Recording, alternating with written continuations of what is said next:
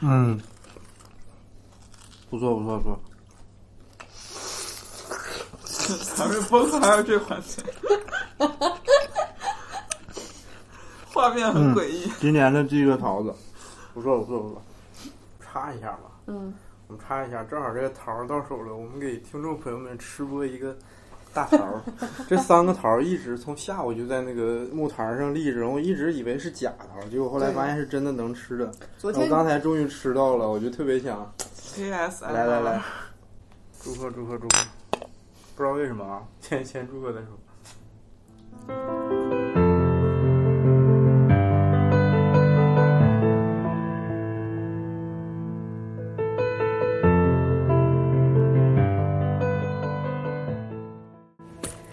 你现在收听到的是《我还行能维持》（Washington Witch） 播客的第六期。这里是小走兽、吃吃和战毛熊三个普通人不定期喝酒聊天的记录。我们在这里记录成长的片段、蜕变的过程和生命中一次次向内看的旅程。听完别往心里去，反正我们也都是瞎说的。因为我的个人原因，这期播客拖了很久才上线。录音的时候还是夏天，北京刚经历完一次漫长的全城封控，而现在已经到年底了，已经全面开放了，大家正在经历一起高烧、一起阳的洗礼。站在2022年的尾巴上，再重新来听这段曾经的声音记录，我看到了更多写满时代特色的折磨、痛苦和考验，以及我们要谈论的 emo，但同时也深深感受到其中暗藏着的巨大的机会。甚至馈赠。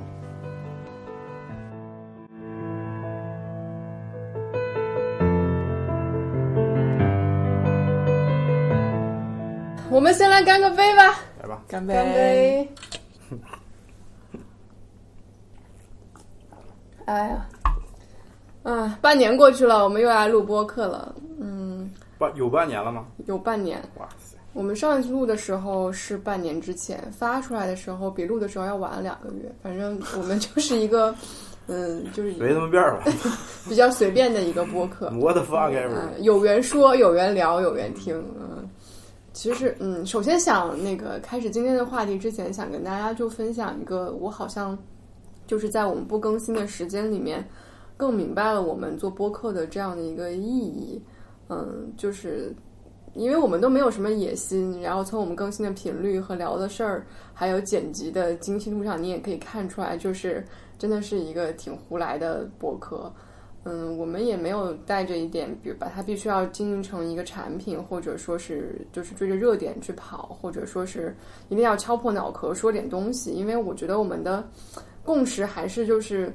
嗯，我们要去生活，呃，我们要去真实的那个人间里面去活一活，可能才能活出一些我们想表达的东西。然后那个时候，我们的表达可能才是真情流露。我们一定要等到那个表达的欲望被出来，然后被捕捉到。嗯，其实我们聊的事情，其实确实还是蛮走内心深处挖的。而且我们一定要等到三个人的身体和心理同时都在状态，并且三个人同时都想见另两个人的时候，才有机缘来录这个播客。所以坦白讲，能录一期还是挺难的。嗯，再加上就是疫情的风控啊，各种不确定的因素啊，就更加难了。所以我有一天。晚上的时候，突然想到了一个比喻来比喻这个播客，我觉得还挺清晰的。我觉得，嗯，它有点像一个年轮播客，就什么意思呢？如果过了很多很多年，我还心能维持，就像一棵树一样，它会随着这个年份的增长。如果我们把时间的脉络拉得很长，然后有一天很多很多年过去了，然后呢，你再去回望，你把这个树的年树树干再剖开，你会看见那个年轮，你会看见我们的心境伴随着。嗯，彼此之间的关系的变化，还有时代的变化的一些很微妙的记录，然后也能看见我们这些年里面成长的起起伏伏，看见我们呃和这个世界的一些起起伏伏。总之，我觉得而这样一想，会觉得是一个挺有挺有意思，然后还有点浪漫的一个记忆载体。嗯，然后其实我们每次录完了之后，反正对我们三个人来讲。嗯，也达成了，慢慢达成了一个呃，做录这个播客的共识，就是之前我在跟吃吃讲说，我们呃，录的过程是最享受、最治愈的。我们可能要花几个月的时间去生活里面游泳，然后沉淀，然后获得灵感。嗯，然后我们会在三个人都在很在状态的时候来做这个分享，然后这个分享来聊几个小时，对我们本身来讲，那个过程是非常治愈的。嗯，然后非常。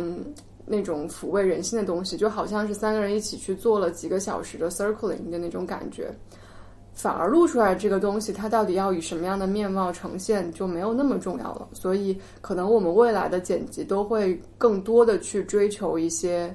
粗粝感，或者说是临场感，不会更多的去修饰或者把它搞得多精致啊。然后，这个如果也是我们呃可能往下会越来越多表现出来的一个面相吧。大概是这样的一个感觉，嗯，很好。嗯，反正对我们来讲是这个过程就很治愈了，然后发出来也是希望能够有缘听到的人也会有同样的这个治愈的感觉吧。嗯，然后言归正传啊，说起来，我们这次没有录这个播客的这半年，我感觉是好像又像是被偷走的那半年，因为我们过年回来马上就是上海疫情。然后就紧接着北京疫情，我还记得我们在这次见面之前的一次见面是在我们另外一个好朋友家，当时也是几个人很多很多很长时间没有见面了，然后见面的时候就在讨论上海疫情的事情，并且在预估北京疫情，当时北京已经有零星的几例了，当时战毛熊就。有一个预言说，呃，干杯吧，朋友们，珍惜这一次。可能我们下一次见面又是好几个月以后。当时我和迟迟都在说，啊，不可能啊，不会啊，我觉得北京应该不会像上海那样了。有了上海的先例，北京怎么会打脸呢？哎，结果 没有想到，嗯，我们再一次见面就是半年以后了。所以这一次我们也是挺不一样的啊！我们就已经告别了居家的环境，我们出来报复性消费了。然后我们来到呃亮马河旁边的一个酒店，我们下午一起游了泳，然后晚上一起去好久没去的呃以前常去的一家居酒屋，呃吃了饭喝了酒，然后现在又回到酒店，啊现在是在一个酒店的环境跟大家来录音，嗯，所以鼓个掌吧，很好。嗯，今天其实想聊的话题跟最近的疫情也有挺大的关系。嗯，我自己的一个感觉是，好像它第一次发生的时候还是蛮有新鲜度的，然后还是会有更多的那种探知欲，然后会有很多的好奇心和期待。它已经三年过去了，反反复复再发生，这一次再发生的时候，我感觉是。嗯，无论自己也好，还是周围也好，特别是北京是接接着上海呃来发生的嘛，有上海的先例在先。其实整个社会大环境的那个舆论已经已经在一种甚嚣尘上的感觉了。然后不是有呃开玩笑说北京人是呃守着守着物资等风控那种感觉嘛？所以它再发生的时候，我就会有一种嗯一种疲态吧。嗯，然后我们这期也是想再聊一下，就是疫情期间我们经历的一些情情绪的变化，以及呃所谓的 emo 这个话题。嗯，上半部分主要就是想聊这个，因为我们对我们三个人也是在这次这轮北京的疫情里面经历了非常不一样的一些面相。然后首先就是想从最呃基础的问题问，就是这次的。嗯，你在疫情期不单于这一次吧，就从整个疫情开始到现在，你经历过多少次风控？然后这一次你经历的是一个什么样的感觉？这个我想首先请吃吃来分享，因为他在这个问题上非常有话语权。嗯，嗯，我就是应该，嗯，大的就经历过两次，第一次应该就是二零年所有人经历的那次，那次可能就是。呃，嗯，就无差别的嘛，所有的小区都封起来，就要靠出入证才能出入。然后，嗯，呃，对，然后外卖是不能送到送上楼的，要到门口取。然后记得二零年是这个状态，然后那个这这个状态对我来说已经觉得很遥远了。就是在回忆这段，其实我已经记不得，就是说具体当时是什么时候下的政策，然后怎么去执行，什么时候结束。感觉是很模糊的，对我也会有点记不清的感觉。对，而且在很长一段时间里就觉得这件事儿已经结束了一样，嗯因为去年其实基本上还不错的。呃一年都没有怎么受到影响，除了就是要戴口罩还有健康宝之外，嗯，其实不需要做出什么额外的努力。对，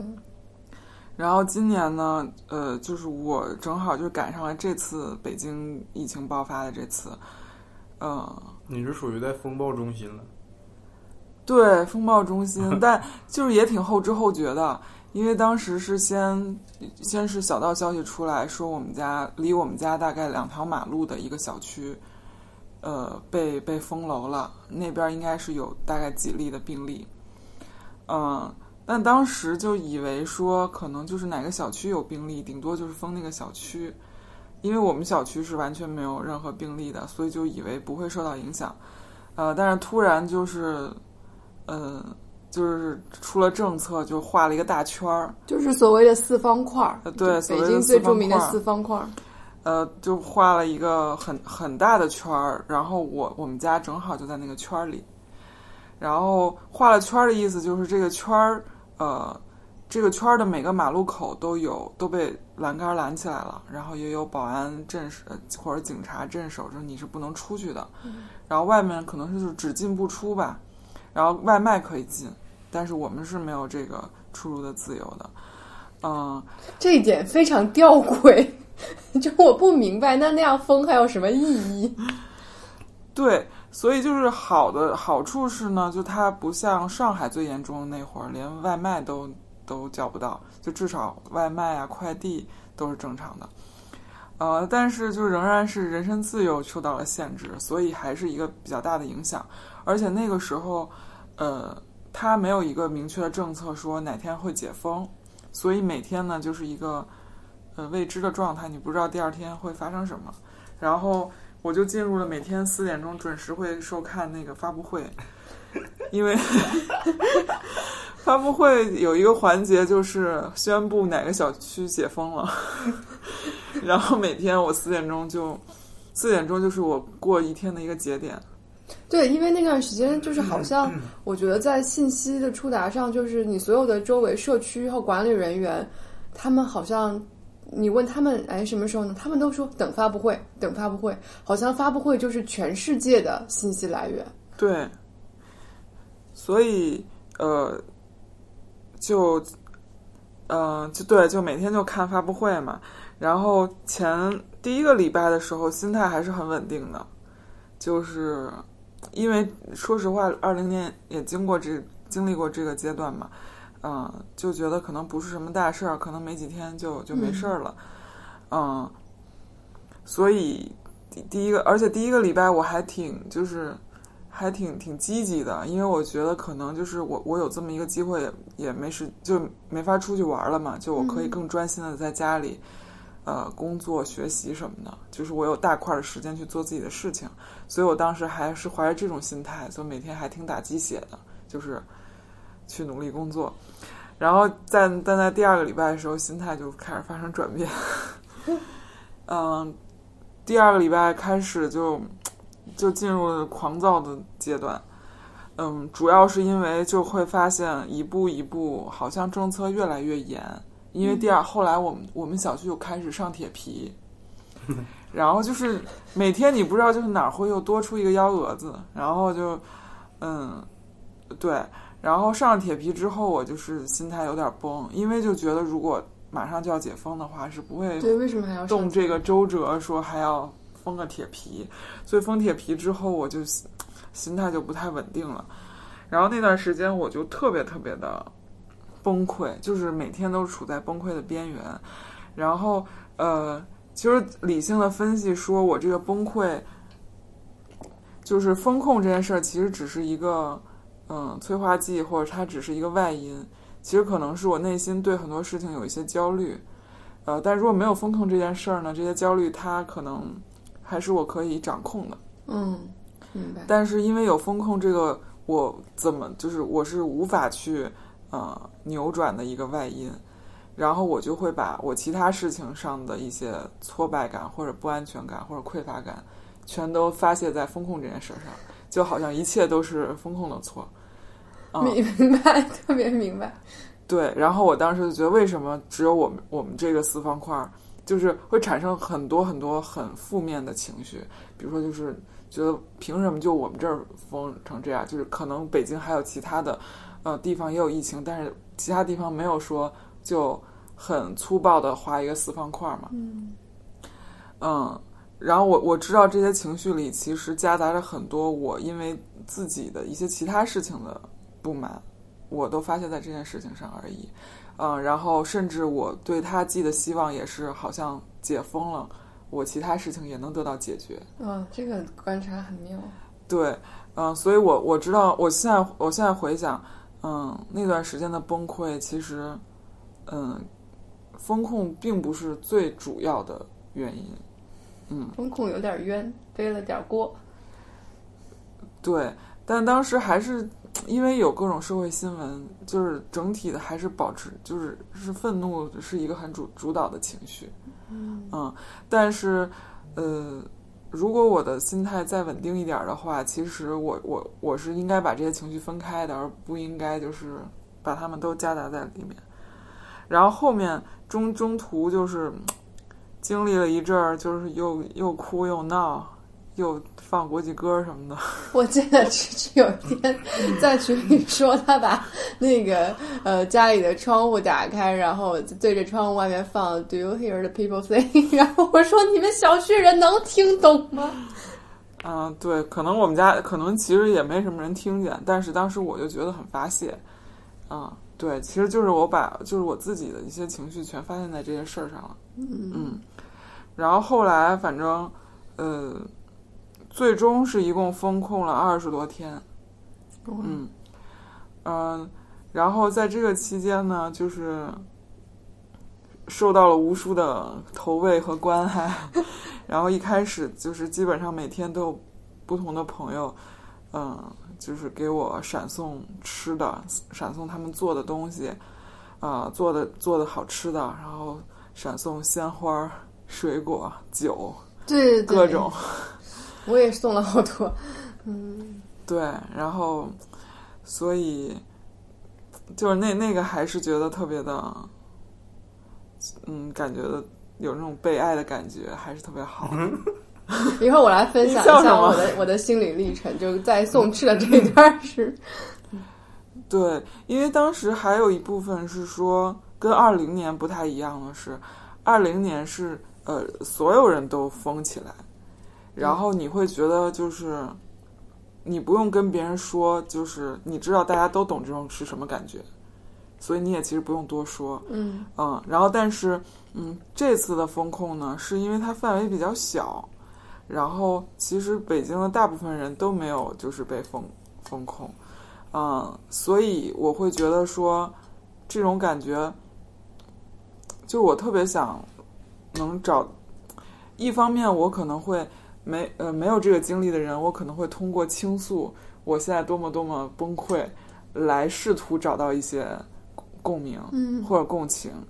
呃，另一方面呢，就是我会在微博上去搜同在四方块里的人，嗯然后看他们吐槽，看他们发泄，我我某种程度上也得到了一些安慰。对，然后我觉得这个心态可能也是跟二零年不太一样的一点，嗯，就是比较微妙。你这个捕捉还是非常细致入微啊，就是非常的敏锐，包括你能清楚的记得你的心态跟二零年的那个心态，就是差异在哪儿。你这个呃，因为当时就是就是整天都在想这事儿嘛，嗯嗯，对，到了后面就是得知解封的时候也是非常突然，因为后来后来已经就是不抱什么希望了，然后但是突然有一天那个发布会，对对，发布会说你家小区可以那啥，，对，甚至那天我都已经没看发布会了，就是后面几天我已经不 follow 这有件事。没有一种可能，有没有往那方面想一想，他为什么不疯了？就是因为 I don't care 了。对，对，这宇宙法则都是共通的，就你 let it go 了，对，不执念了，然后他就给你了。对，那天我甚至没有看发布会，是突然那个小区群里发了一个通知，然后就说说，哎，说发布会说了，我们这个社区解封了，是不是真的？然后那个时候甚至，呃，小区的那个社社区的，嗯、社区书记都还不知道。对，社区的工作人员也不知道。然后，但是我们就去发了，我就去翻了那个发布会的视频，说确实说了解封了。后来那个那天呢，呃，下午下午大概四五点钟发布的新闻嘛，然后我们所有人就翘首以盼着说那个什么时候解封。然后我那天晚上就是啥啥事儿都干不下去了，我就跑到那个我们小区的门口，然后小区的门口就聚了好多人。你说那天解封的那天吗？就是解封的新闻已经出来了，但是哦小区哦还没有真正的执行的时候，就是政策还在天上飞，他们就去没落地 整个小区去遥望天空，等那个政策飞下来。出来了。对，然后我们就在那个小区门口，那小区门口就是还是有两个保安镇守的，那个保安不是我们小区的，应该是统一的区里派的或者市里派的，就是为了保证我们不出去。然后我们所有的居民呢，就在小区那个门口那栏杆后面站着，然后就往外张望，然后我们就看着对面小区的人也站在对面小区的门口往这边张望。我跟你说，照片能得普利策，哇，我跟你说。这个这个这个我靠！然后我们就在那儿看，然后其实也不知道要看什么，但是就觉得好像，好像就是等待着某对对对对，然后我就特别激动，然后就是，对，就是很久很久没有那种激动的心情了，就是那种你和身边呃所有人，就是不管你们立场如何，不管就是你们是什么样的背景。但是在这个时候，大家的情绪是一致的，你们那一刻都是化身迷笛音乐节的摇滚青年，就是就跟那个北京申奥成功那天晚上心情差不多。对大家就是全民是有一种情绪。对，因为我记得申奥那天也是申奥宣布申奥成功，虽然扯有点 远，不远不远，一样一样一样分享一下。就是申奥成功宣布北京申奥成功那天，也是小区里所有人都跑出来，就是大家也不认识，你们小区里怎么回事？就是小青蛙就开始狂欢，然后就是大家好像都是此刻都是家人一样。那天晚上我就是闪回了小时候那北哇京申奥成功那天的心情，哇，然后我们就在那儿看着，同一个小区，同一个梦想。对，然后我们就在那儿看着，呃，就也不知道看什么，然后就看会就互相聊，然后说，哎，就是说一点儿找找，就是找那种最细微的证据去证明我们什么时候可以真正的出去。然后比如说，我们就会发现说，高德地图上本来那个四方块儿是有是一个橘黄色，圈然后发现没了，啊就是我们是正常的了。然后我们还拿给那个保安看，说你这高德这儿都没事儿了。然后但是就是肯定也不会因为这个放我们嘛。对对对对，然后后来就是保安说你从地图里出去啊，对，然后我们就会发现，就本来那段时间那个我们外面的路是完全嗯没有任何行人的，只能看到外卖小哥的车在穿梭。但是那天我们张望的时候，就发现陆陆续续开始有行人了，就是其他有小区已经解封了。嗯，然后我们就更骚动了，就是觉得哎，人家小区就解封了，我们没解封，然后我们就开始各种在那个小区群里问，后来就知道我们那个社区当天在那个赶制那出入证，所以那个社区人就说那个明天早上就会统一发出入证，就今天不会真正的解封。啊，然后后来就是我张，我就在下边待了大概一个多小时，一个半小时吧。就是解封了也得是你们拿到出入证，然后你们才可以进出，没有出入证你们仍然是不能出入的。对，出入证的拿出入证的你就是有条件解封。但是是这样的，四方块儿，呃，对对对，其实是有条件解封，它的条件是你要连续做六天核酸，哦，那样因为之前那二十天我们是说每天你都要做应检尽检嘛，但是可能有的人他不一定每天都做，所以他为了就是卡卡你，就是。你连续六天做才能领到这个出入证。嗯，对所以他放出去的人都是干净的。对对对，对，所以第二天我 我早上七点多就就醒了，呃，我应该是六点多就醒了，我就开始等着，因为八点钟开始发出入证，然后我就就开就睡不着，特兴奋，然后我就看，大概七点半的时候，我就看下边已经开始有人排队了，我心想那我得赶紧下去，就是因为八点钟其实才开始发，然后但是小区人都去排队了，我就去，我七点半就下楼了，然后就去排队，然后大概八点多一点的时候就领到出入证。哇，哎呀，那一刻你的心情是？哎，非常有仪式感的一段历史的切片那种感觉对，二零年的时候没有这么有仪式感，啊。嗯，当时好像就是陆陆续续的就开始能出出去嘛。亏得你嗯你你，我们还有这样一个场合，就是平时微信也总聊，但是我们是没有办法真切的感受到他那个整个的这个流程和发生这些事儿，包括那个小区的那种那那些人，就是他讲的时候，我特别 有画面感，就对，我觉得未来都是值得被艺术创作记录下来这种。体验，这个嗯，我这持一个怀疑态度，可以在脑子里创作。我还记得他拿到出入证之后就，那个，因为那天我们就说你什么时候出来，我们就约一个是局，然后他就拿了出入证，我说，然后我们就在问他说，那你能不能突破那个四方块儿？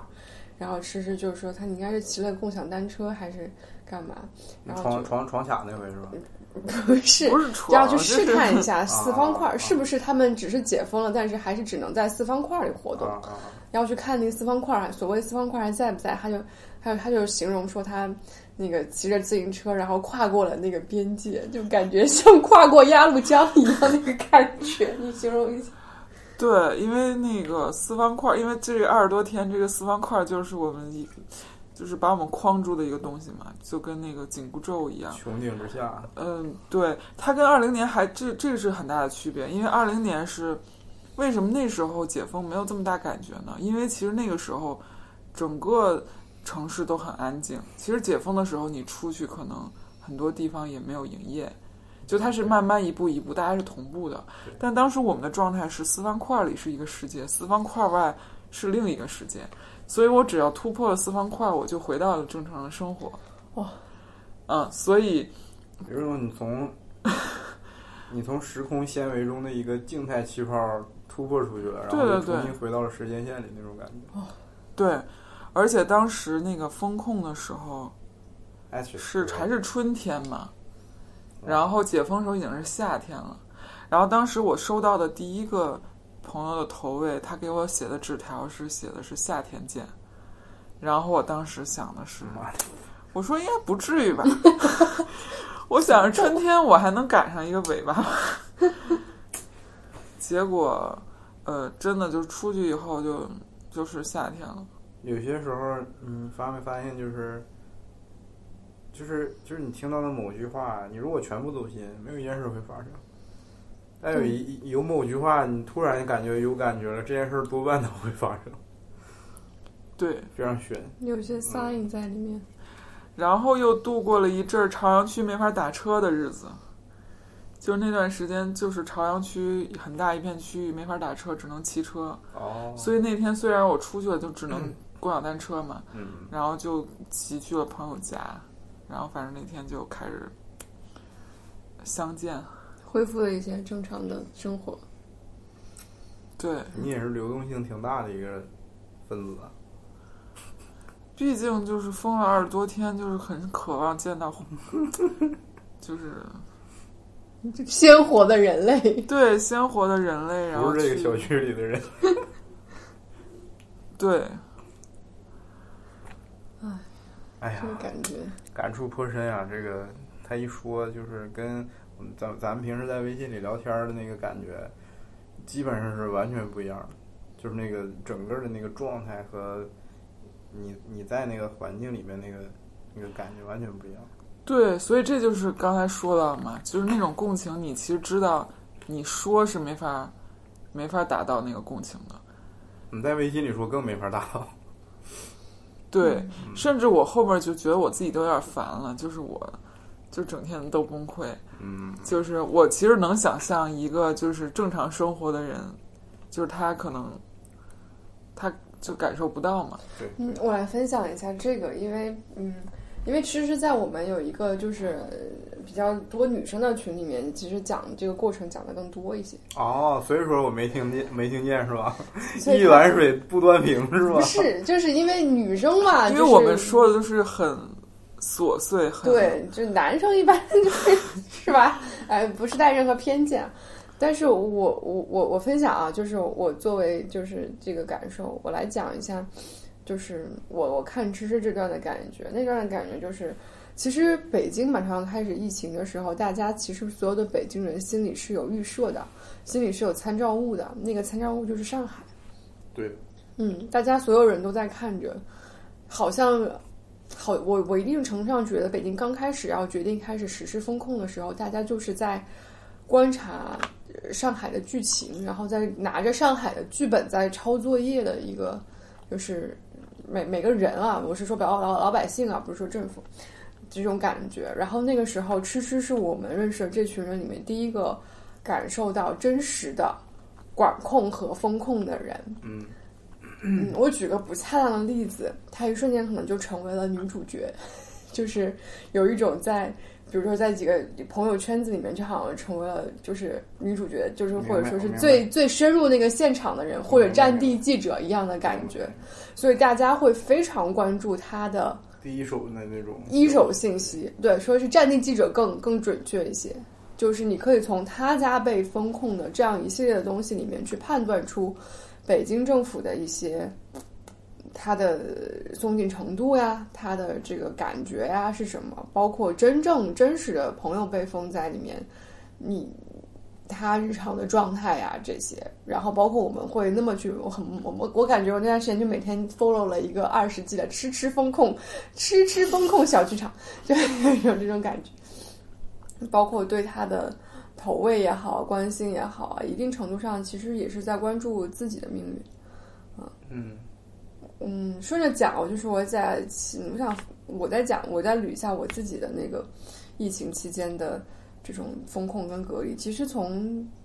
二零二零年，我也同样的感觉。我觉得二零二零年，我现在想了一下，那个时候都没有核酸这个东西，那个时候就是大家对，其实你说对二零二零年比较模糊，一个还有一个主要的原因就是大家在二零二零年对这个东西，对对这个病毒本身都是没有一个很明确的认知的。而且那个时候还是蛮惧怕的。呃，是，就是你对它没有一个，因为你没有数据的对，基础，就是这个东西到底这个重症是多少，到底是一个什么样的状况，我们自己都没有那个认知，并且你在无知的情况下，其实你是可以完全对它就是抱有一个恐惧的心理，像卓说，我抱有一个恐惧的心理，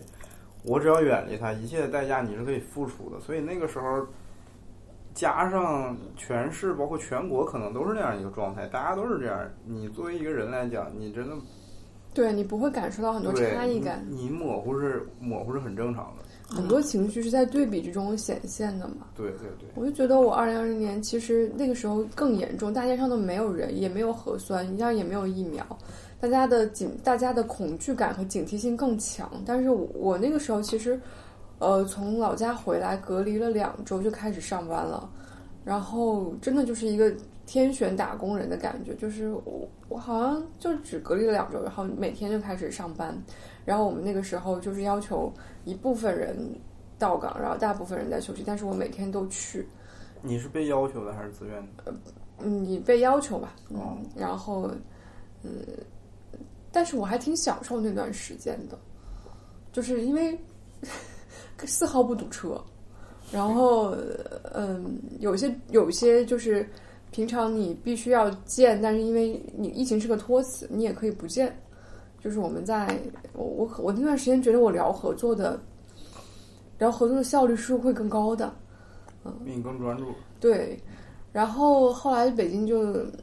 嗯，好像是我记得我我我记忆性比较明显，因为五五五一的时候好像就降级了，然后大家就可以出来了。然后后来六月份的时候，突然又来了一次新发地，啊、对，然后我我因为路过了新发地，所以大数据 catch 到了我路过了新发地，我又被大数据要求在家隔离了七天。然后我那段时间居家是有有一种放假的感觉，就大家就是就所谓的喜提居家嘛，会有那种感觉，你就不用通勤了，然后每天就在家里做做饭啊什么的，我还挺享受那段时间的光明正大居家的那种感觉的。然后，但是到这一轮的感觉也非常的不一样了。嗯，我我在这一轮的分界点其实是那个四方块儿，因为我们我们很多朋友都住在那个，特别是我很多朋友都住在四方块儿里边。然后呢，我是比如说每周末有的时候会是跟比如跟迟迟他们去聚聚一下，或者是跟我另外一堆朋友呃去聚一下。然后这些朋友在那一瞬间都被封到了四方块儿里。所以我对这个北京这波疫情的前半部分的感觉是，把我的朋友们都封住了。这个周末我呵呵呵呵呵呵，该怎么办呢？就会有一种啊，我的朋友们都在四方块，又有一种哇，就是那种我怎么了？我怎么就就那种感觉。然后后半部分是我的朋友解封了，我被封起来了。啊、我们家小区是这个样子的，嗯，你封的时候他们解封了吗？有有几天呢？交界对，对解封有就是我解封那天，他还还没解封呢。对，但是他解封，哦，哦他解封不到一个不到一周吧，我就被封起来了。OK，哦，这个也也非常，嗯，非常值得一说，也非常玄妙。一开始呢，是我们小区是一个很大的小区，是一个大概有七千人的北京的小区。一开始是只封了两栋楼，嗯、然后那两栋楼就是我们隔壁楼，说的是，呃，一开始是啊、呃确实是拉了一挺大的一警戒线，然后，哎，我就下去问我说这啥啥情况？他说那那两栋楼里面可能有一个混检阳性，就大家现在都不能出去。然后我在想说，哎，我是不是要被封起来了？但是没有，就是只封了那两栋楼。然后呢，我们其实跟就是我们就是隔壁嘛。然后呢，我们就因为可以从另外一个方向再开一个门，这样你就可以出去。然后我就觉得啊，我是天选打工人，就是呃，为什么这封的不是我们？呃，那个时候还是这种心情。等到老天响应了你的，是啊我真的觉得不能想。等到那两栋楼已经被封了快七天，马上就要解封了的时候，朝阳那天的发布会上面，朝阳区宣布，这个提级管理，整个区提级管理，所有的风控区成，所有管控区成为风控区，剩下的成为管控区。然后我那天是那天是个周末，然后我在睡觉，第二天我没有听前一天的发布会，我不知道这个动向。然后我有一个朋友，他住在呃另外一个小区，就是一批提级管理的小区。他问你还自由吗，朋友？我说当然自由啊！我当时是刚睡醒，就懵懵懂懂的回了一个自由啊。然后他，我隐隐的又觉得哪里不对，他露出了狐疑的表情。我隐隐又觉得哪里不对，然后我就迅速下楼去看，然后我马上跟他说，嗯，好像不自由了。就是那个时候，嗯，提级管理，我们马上要解封的原来的管控区变成了风控区，整个小区变成了管控区，我们就进入了一种被管控的一个状态。那个时候也是一样，不知道要被管控几天。嗯，我当时的心态还是挺平稳的。我当时的心态是，我应该不会像芝芝这样崩溃。我是一个内心态比较平稳的人。然后甚至他们就就是说物资啊什么的，我当时在风控之前我就放下豪言，我说物资短缺算什么？我要是物资短缺了，我就屁股，我就辟谷，我就那个屁股，对，我就那个打坐，我就修炼，刚好了那种感觉。但是实实际上，那个风管控真的降临在你身上的时候，你还是会，还是会努力去维持你的内心的平静吧。反正我是前八天都还维持的比较好。哇，你们都能记住天数啊！因为嗯，到后来那两天就非常明显，嗯，你会因为因为那个时候网传是十天十天一个一个一个周期嘛，嗯，如果你到了第九天、第八天、第九天，你没有什么解封的迹象，你可能就会另进入下一个周期。那下一个周期是多少天？就可能一下就是要再加加再加七，或者再加十，再加十四，就不好说。然后我是在第九天的时候就比较 emo 了。我那个时候 emo 的状态是，我们小区，嗯，就有一些人去找那个社区理论，就找找社区理论，就是说我们现在这个状况，你们我们不是不能配合你们的工作，我们不是不能接受风控，但是我们需要给一个说法，我们到底是因为什么？我们现在一直都是检测阴性，呃，我们到底是因为什么才一直被封？我们如果要解封，我们需要具备什么样的条件？你但凡说出一个条件，我们全社区可以努力的去支持。然后，因为我们小区有很多做那个影视和传播的就相关行业的人，然后就把这个就剪成一个短视频，然后大概就是在北京全北京发酵。就我很多朋友就看到了那个，就给发给我说这是你们小区吗？我说对，这段视频就是在我们楼下录的，那是第九天。然后在那个视频里，那个社区书记说，我现在也不能确定，因为我们其实马上就可以解封了。哦，对，这中间还出现过一次乌龙，就是在七天的时候，社区擅自发了一个解封的消息，但是他对他发了之后，全民欢腾，马上就要解封了，但是隔了半天，乡里就就说不能解封，就把这个东西摁下去了。然后当时就是这一波会给人一种感觉，就是说我们其实是可以解封了，肯定是因为什么样的原因让我们不能解封，就一定要讨个说法，就是大家讨说法的那个那个那个情绪就很激烈。然后社区书记就说，呃，因为我们周围这个环境，整个南磨坊乡又出现了很多，啊，因为周围这个环境，所以可能判定我们现在还是有风险的，大家不能解封，啊，然后社区是也社区书记就就哭了嘛，就就是说我我那天就是为了大家能解封，我都已经发了那个消息，但是我也我也受到了很大的批评，就是希望还是大家配合。我现在是非常绝望，我看到的那个视频，我说那肯定不可能了。但但第十天就肯定不可能解封了，但是跟我们一批的小区都纷纷收到了一些承诺书啊，你签了，可能第十天就要解封了。我那个时候就陷入了一种阴谋的状态，但是但是那天晚上很微妙，我就在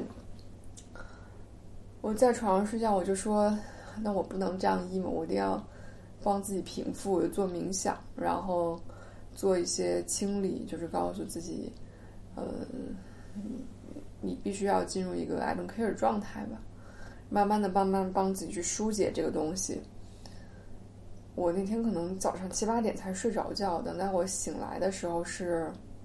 十一点。但是我我醒来的时候已经挺平静了，我觉得我可以再接受一个新的一轮。但是就是在我醒来的时候，我打开手机的时候，发现我们小区解封了，就。所以其实还是有规律的，就是我们要觉得有一个 pattern 在里头。对，就会觉得也很神奇。啊，嗯，这大概是我我风控的一个经历。哇，我觉得相比起我们来讲，你真的是好很多。什么叫我是好很多？你没有封那么长时间啊！你你分享一下你的。我我很我特别怪，我现在的记记忆就是非常的差。嗯，就是你问我。嗯，这个风控就具体是从哪天封的，包括你第几天有没有 emo，嗯，包括发生了什么事儿，我其实都已经很模糊了，你知道吗？你让我从头想，我我连不上这个思思绪。但是就中间有那么几个节点，我是记得特别清楚的。有几个节点是，就是第一，嗯，就是我想一想啊，我这个得想一想。有那么几个场景记得印象比较深。第一个场景就是我下楼去拿那个那个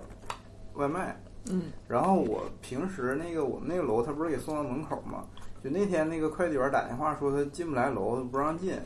然后说你得下去拿去。我说我们这楼怎么不让进呢？你上来呗。他说那个不能不能上，你下来拿吧。说是门口好像是封了。然后我说 啥？然后我就下去拿外卖了。结果，啊，因为我们那个电梯一楼是一个门厅嘛，就是租赁中心，然后拐一个弯儿就是外面的铁门，就已经到马路上了。然后结果那一天那是一个中午，应该已经是下下午，就是一点多的时候。你正常其实我们那个楼有很多是上班工作的，然后那个时候应该也没有那么多人中午吃饭回来。然后一楼那个电梯门一开。你就发现那个一楼门厅里乌乌泱泱的全是人，嗯，全是人也就算了，这些人就是黄的蓝的黄的蓝的，就是你一看就知道是外卖。你你从来没在那个一楼看过那么多外卖员，他们不是朝着电梯，是朝着那个门外的，但是出不去，你知道吗？我说想咋了？是封楼了？结果往前走两步，看见我们金色大铁门，一个警戒线，外边俩大白往里轰人呢。然后我操，封楼了！当时我就我就没经历过这个，你知道吗？太兴奋了。第一瞬间是兴奋的，对不对？对，然后那个我还拿手机我录像，你知道吗？然后我说。我给我朋友们特别兴奋的发，我说：“哎，朋友们，我们封楼了！我操！”然后我就问那个大白，我说：“那个啊，那个大白还不错，他他一看我下去了，然后我我他看我去拿东西的，然后他好像就知道那东西是我的，就把两兜菜给我拿回去了。然后我就问他，我说：那个我们知道什么情况呀？那个是那个有确诊吗？”大白说：“呢，别多说话了，赶紧回屋待着去，等通知。”然后我灰溜溜的，好的，然后我就上楼了，然后特别兴奋，然后回去了，我就开始给朋友发，我说：“哎，我我们那个封楼了，我操！也不知道是那个也那个有确诊还是有那个密接。后来就是我们那个楼不是很多那个租户嘛，就业主群什么的，但是我从来不会加入任何一个社区的业主群，但是迫于这一次的形式，我想得到更多的信息，就是我。”勉为其难的，就是加入了那个业主群。以前我也以为我们小区没有业主群。我我知道他有，但是我一直没加，因为我觉得那里边都是什么发广告的，就是对他有一种成见嘛。然后那也是第一次，因为这个加，加进去之后，大家就在啊各种推测，然后啊跟你们小区一样啊为难社区书记，为难物业，就这些事儿，你知道吧？一开始开始弄，唉，然后呢，嗯，物资这儿我没愁过。就是我一直是有囤那种核战级别的那种物资的一个习惯，所以就是这块儿呢，我从来我觉得就是那包物资够我在屋里不出去活四年，应该是没有问题的。然后，嗯，然后我平时因为我也很少出去，就是因为我工作有工作的时候出去，没有工作的时候就不出去嘛。然后也很少出去，所以你说你把我封在家里。对我这实际而言，真没有没有那么大的影响，因为我平时我也很少出去见人，就是我真的是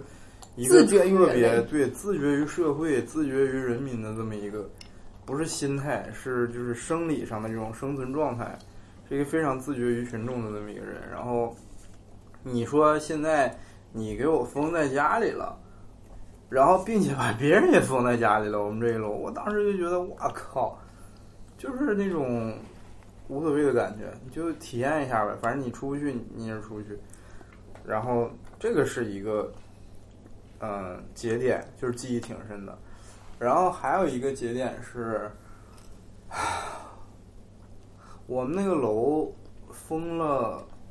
三天，就就三天。但是在第三天之前，我是有几个比较搞笑的事儿，给我分享一下，就是。我们那个楼封了之后，然后我就每天看业主群嘛，然后业主群里头就是天天有人问说，我们那社区书记也在，因为那书记他要管那个好几个大区，他整个这一个社区，你想想多少个小区，然后还有我们那是一个商住楼，我们那商住楼其实，嗯，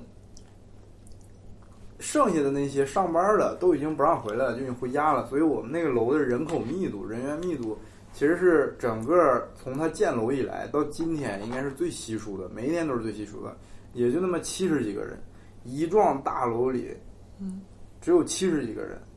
全是办公室那种写字楼，它只有七十几个人在这里。然后呢，因为我们那是商住楼嘛，然后社区书记一开始很简单的想，就是说你们这楼工作楼都回去了，这楼里没有人，我们就可以省个事儿嘛。结果发现我们那里还有住户，然后。这个书记和社区还有物业都很重视，然后就把我们那个楼就单独做一个那个就是特殊的一批人就给管起来了。比如说做核酸，你们整个这个社区到哪哪哪核酸点儿，但你们这楼不能出来，你们得由我们上门 上门给你们挨个做。然后我们这楼就享受了几天这种就是单独的那种待遇，每天都敲你门，然后你他上楼你根本不用下楼，你知道吗？然后然后这七十多个人还有。没回来上班的这些公司的老板、业主，每天都在催书记：“书记啊，那个我们这一天不上班啊，亏多少钱？书记啊，我们这个咱们咱们这是密接还是那个？书记什么时候解封啊？书记，我们这各种问题。然后本来是个疫情防控群，就变成了那种就民生焦虑群，你知道吗？就什么事儿有屁大点破事儿都问书记。说书记啊，我那有员工被那个困在办公室里了，然后那个那员工他那饭怎么办？他是政府政府管理还是自理呀、哎，书记就看这些问题，我就觉得我要是那书记，我都疯了，你知道吗？然后有一天那个就是书记经历了好几天的这种，就是就各种各类人的这种就是磨难，你知道吗？真是磨难，就已经耐心的已经就是你说什么我已经不回了。我说什么事儿，我说三遍，掷地有声，啊，听见了你就听见了。然后有一天，我们那楼突然改了政策，说我们不上那个不派人上去做核酸了，我们就是叫人下楼，就你们这楼全下来。然后数据书记声情并茂，在那个微信群里特别掷地有声的强调了三次。我再说一遍啊，下楼做核酸的，我通知到哪层，你们哪层再下，你们不要擅自下来，等我说到你们楼层，你们再下。我说到你们楼层，你们再下。我说到你们楼层，你们在下，都听懂了吗？刚说完这三条语音，第第四条语音，五分钟之后来了第四条语音。我叫你们二十一层了吗？你们二十一层的人怎么先下来了？回去。然后我听着我笑懵了。然后书记紧接着可能经历了一下午的磨难，然后可能就中间有那个没带，就是核酸它要加速流程嘛。你每一层楼可能也就那么五分钟的时间。然后书记为了加快这个速度，中间肯定也出了很多问题，在这里面点了很多，比如说下楼务必带身份证，下楼务必带身份证，下楼务必带身份证，打了三遍，咔咔发了三条，然后下面一哥们儿说：“书记，身份证没带身上，混楼里了，怎么办？” 书记没办法了，发了个笑脸儿，再也不说话了。书记一个微笑回应。书记，然后哎呀，就感觉。就是整个那个，哎，其实我我笑归笑啊，但是他们这个忙碌程度，你不经历你是不知道这帮人在整个这件事儿里就是忙成一个什么程度。还有一个我们社区那个我们社区主任还是什么，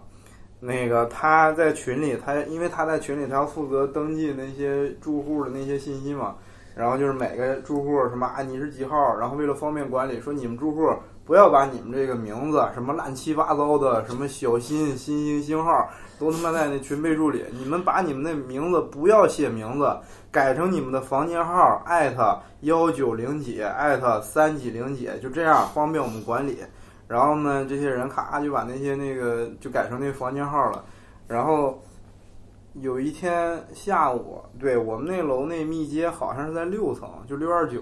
然后每次比如说提醒做核酸呀，提醒拿拿物资或者是送东西什么的，他们都会说让我们除了六楼六二九以外的那些房间去弄。然后每天都这样，每天都这样。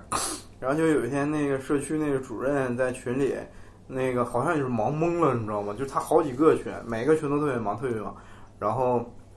有一天在我们群里。艾特六二九，那个你们那房间号是多少来着？然后六二九也懵了，特别胆战的说：“领导是六二九啊。”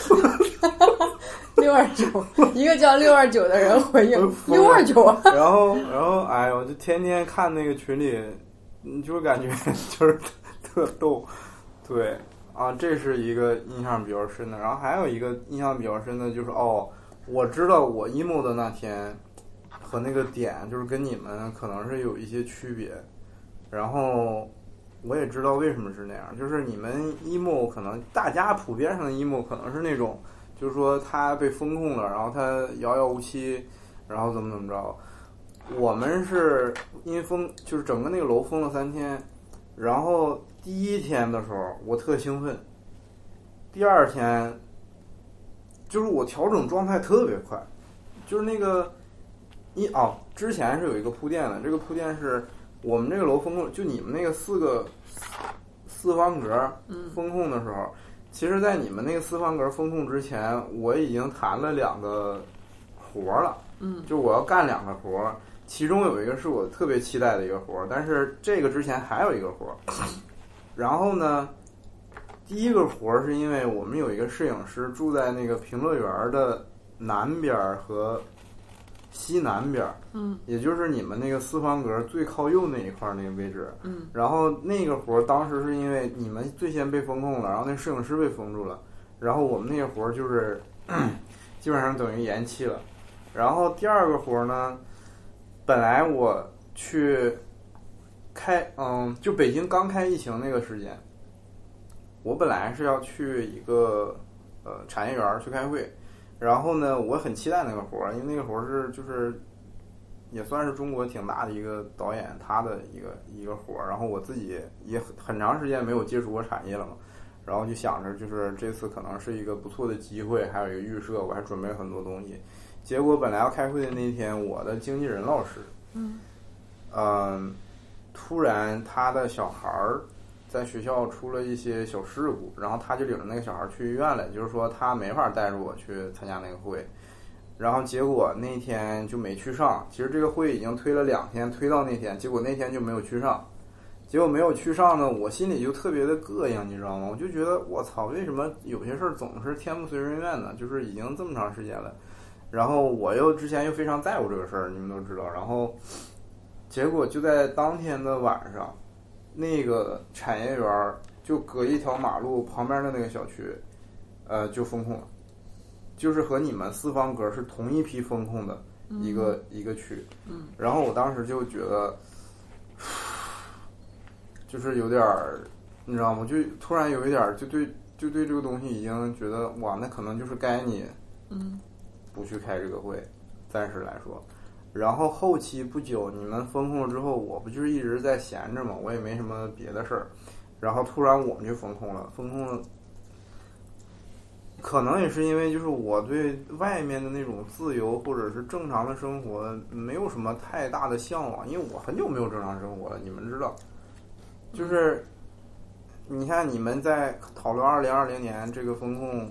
或者是疫情对人造成多大影响，对我没造成多大影响。那个时候我还在我家那堆破事儿里挣扎呢，反倒疫情这个事情让我喘息了一下。嗯所以，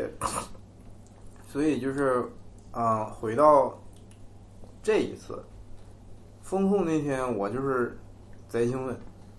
然后调整状态特别快，我就做好了。如果我们这个楼里说是要封十四天一个月，OK 没问题，我也不看发布会，我就进入风控状态。就是把什么数据，我我之前囤了下了那么多东西，我都没看的，全给它掏出来。你就看呗，你就补呗。你这个时候要学东西，你这时候不学，你怎么怎么办呀？然后我就已经弄好了。然后正好我那个阳台好像还有，就是我一直想把我那个小阳台，就是我住那个地方那小阳台，它原来是一个储物的一个地方，然后很乱，都是那些破装修的那些破料，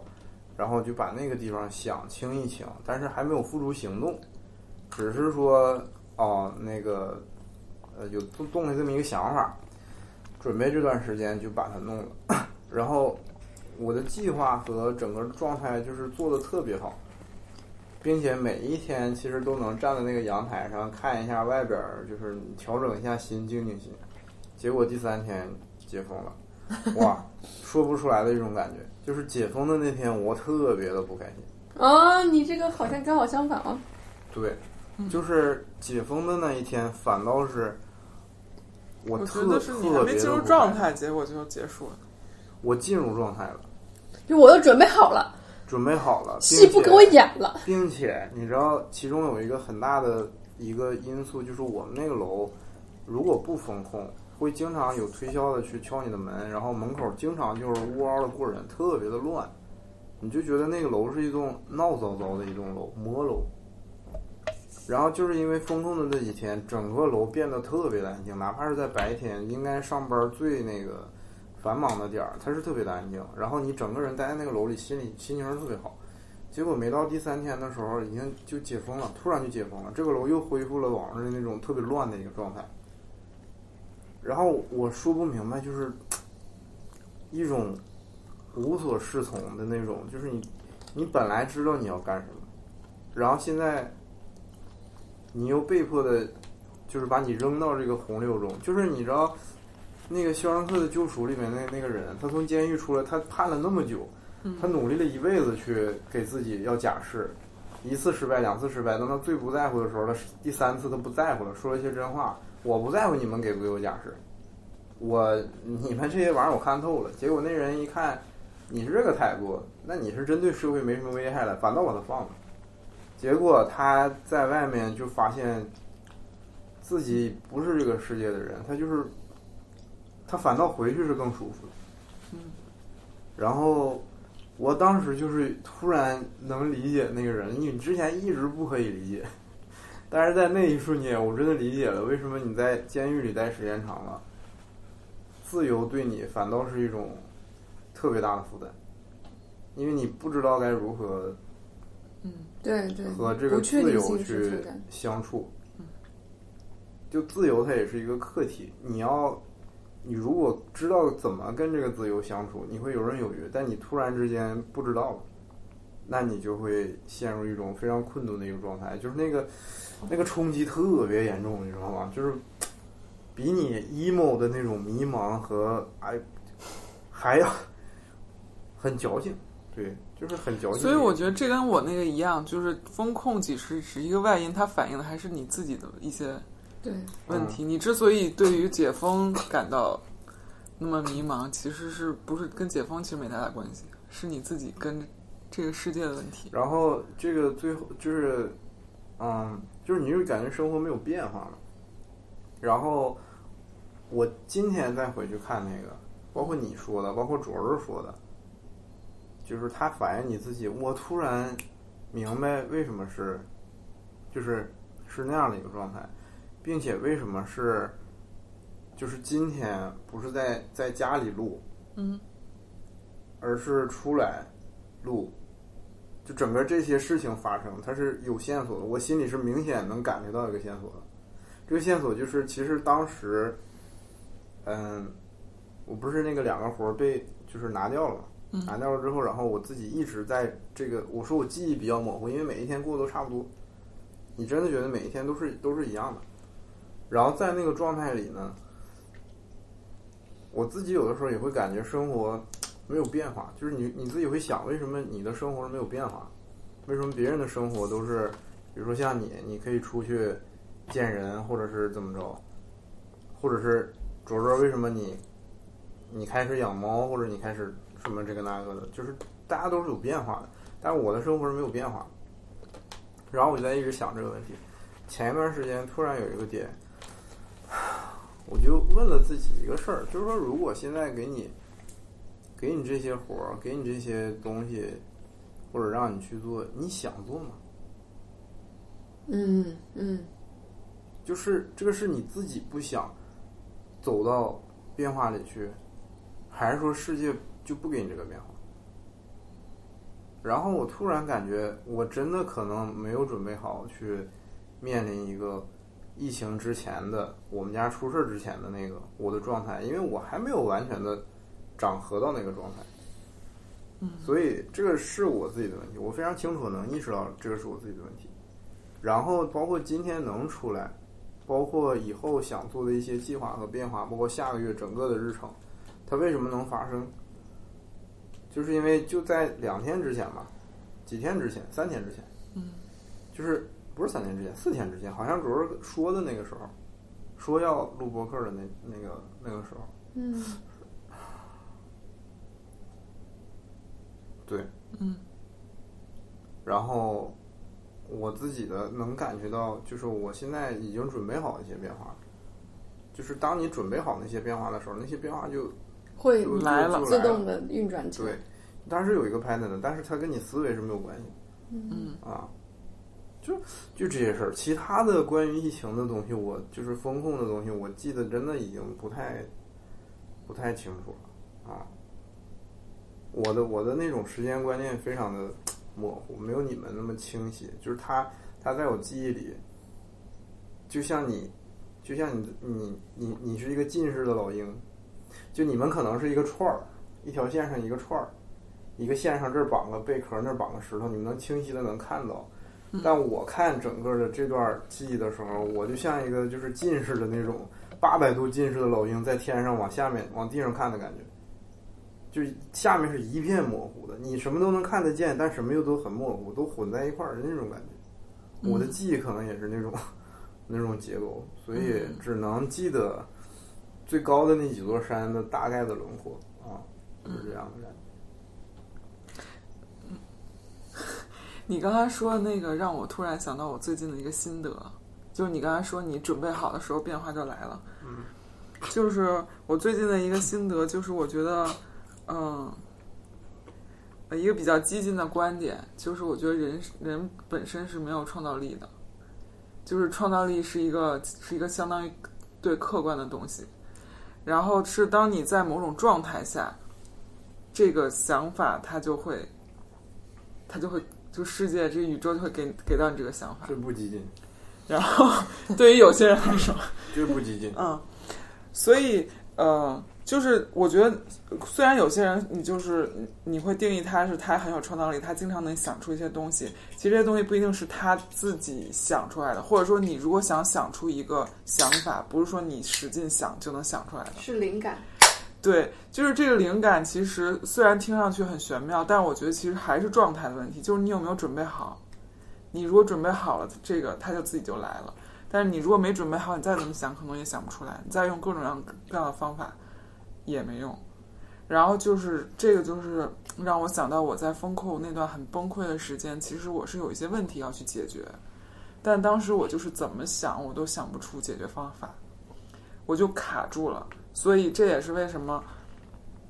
我我就是说那个，嗯，疫情只是我发泄的一个借口。是后来是怎么通的这个事？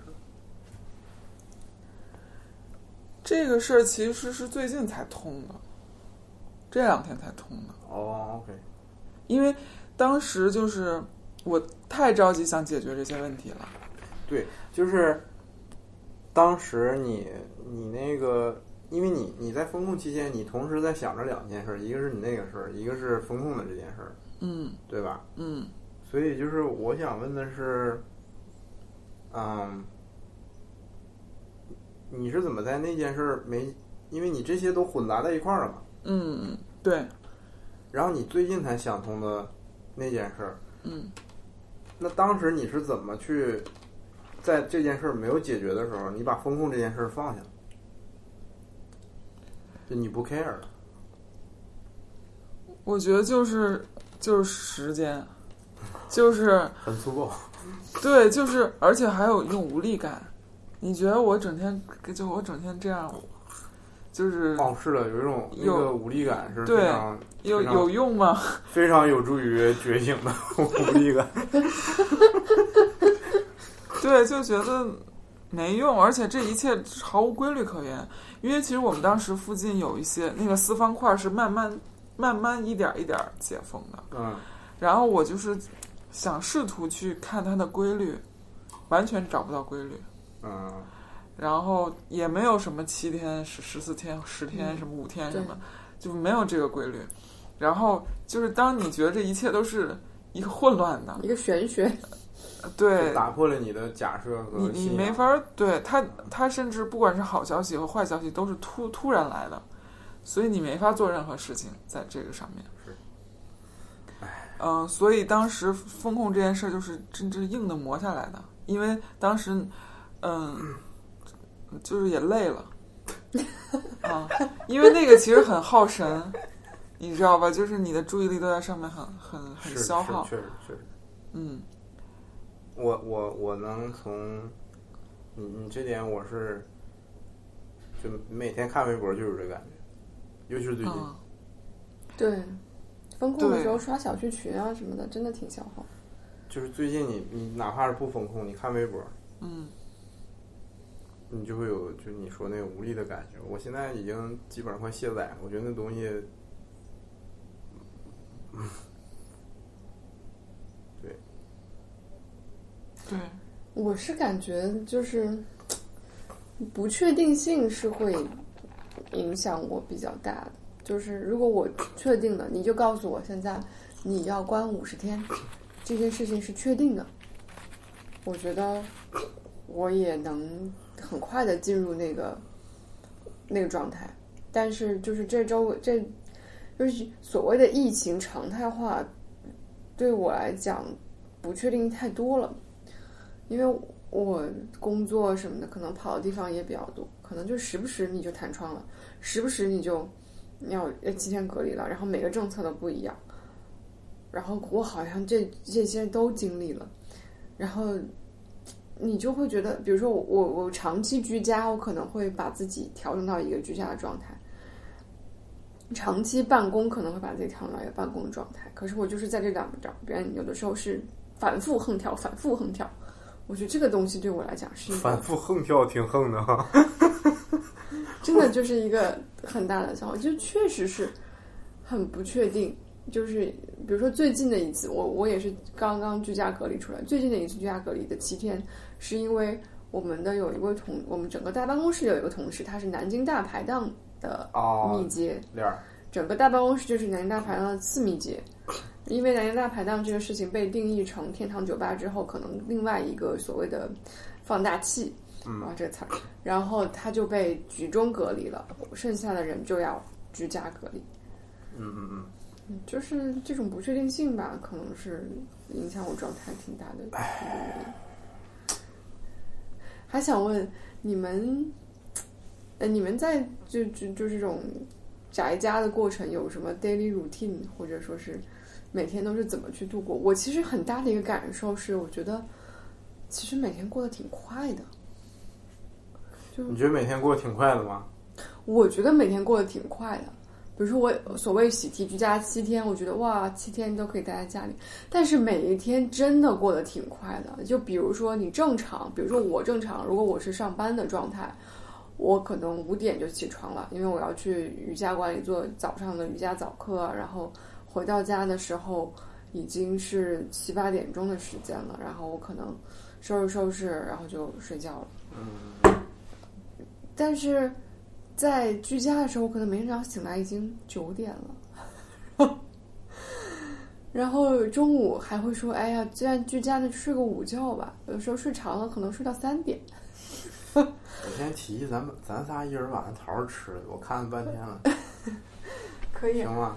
对，他他们仨在那娇艳欲滴的在那立着，你说，不吃实在是对不起他们。然后其实比我想象中过得要快。没有那么那么难你呢？你的 daily routine，你每天怎么？因为我平时也是在家办公，所以这个时间感对我来说倒不是一个没有什么很大的变化。啊，我也我也是我，但是我会觉得就是有的时间快，有的时间慢，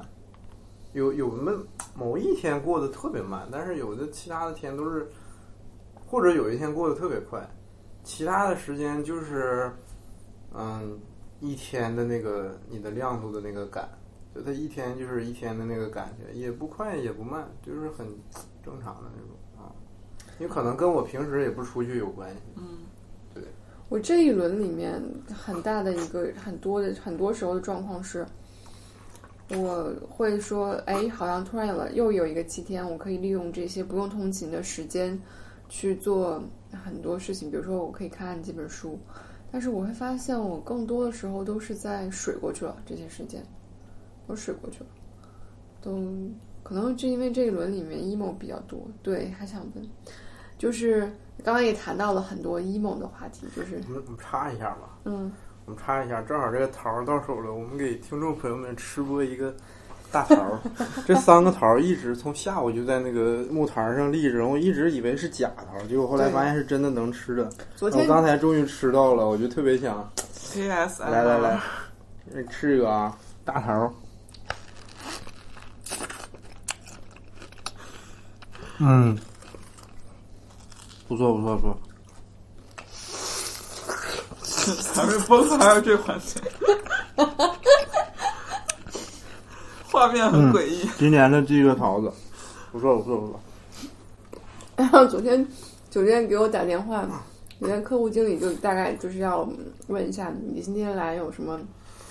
提前给你准备的。我说，嗯，你帮我放点欢迎水果吧，因为我当我进来的时候看见一般的酒店欢迎水果是还有一个果盘，里面放一些樱桃啊、那个车厘子啊、那个提子啊什么，我就。一眼看见 这个茶上赫然摆着三个苹果大桃，突然有点娇艳欲滴的苹果大桃，有点像咱们仨的那个感觉。而且这三个桃一直特别抢眼，就整个这个房间是一种暗那个暗暖色，就是那种偏深色的那种。然后这三个桃儿，这这是红的要死，在那个盘儿里。而且它是大中小，它有 微微的有一个 大中小。三个杯子。看刚才应该拍个照片没？还顺着这个桃儿，我想问一个，你们囤菜了吗？嗯，我囤了。菜没囤，囤了一堆核战囤核战储粮哦，你是那种硬核囤，啊，对，硬核囤。你讲讲你硬核囤的事儿。硬核囤就是挑那种能经能穿透时间的那种物资，它不是放七天就能坏的那种，钻石，并且它一定是不受温度的那种太大的影响。然后囤的那那个干绿豆，绿豆囤了一堆，因为那个东西嗯，真的我也听你的，囤了绿战豆。战备时间你没菜吃了，你是可以生豆芽吃的。对，我也囤了绿豆，因为绿豆可以发豆芽。对，然后然后午餐肉，呃，很多啊，非常多，就是可以摞成一一大箱的那种。然后还有那种压缩饼干，压缩饼干我也囤了很多，就是囤到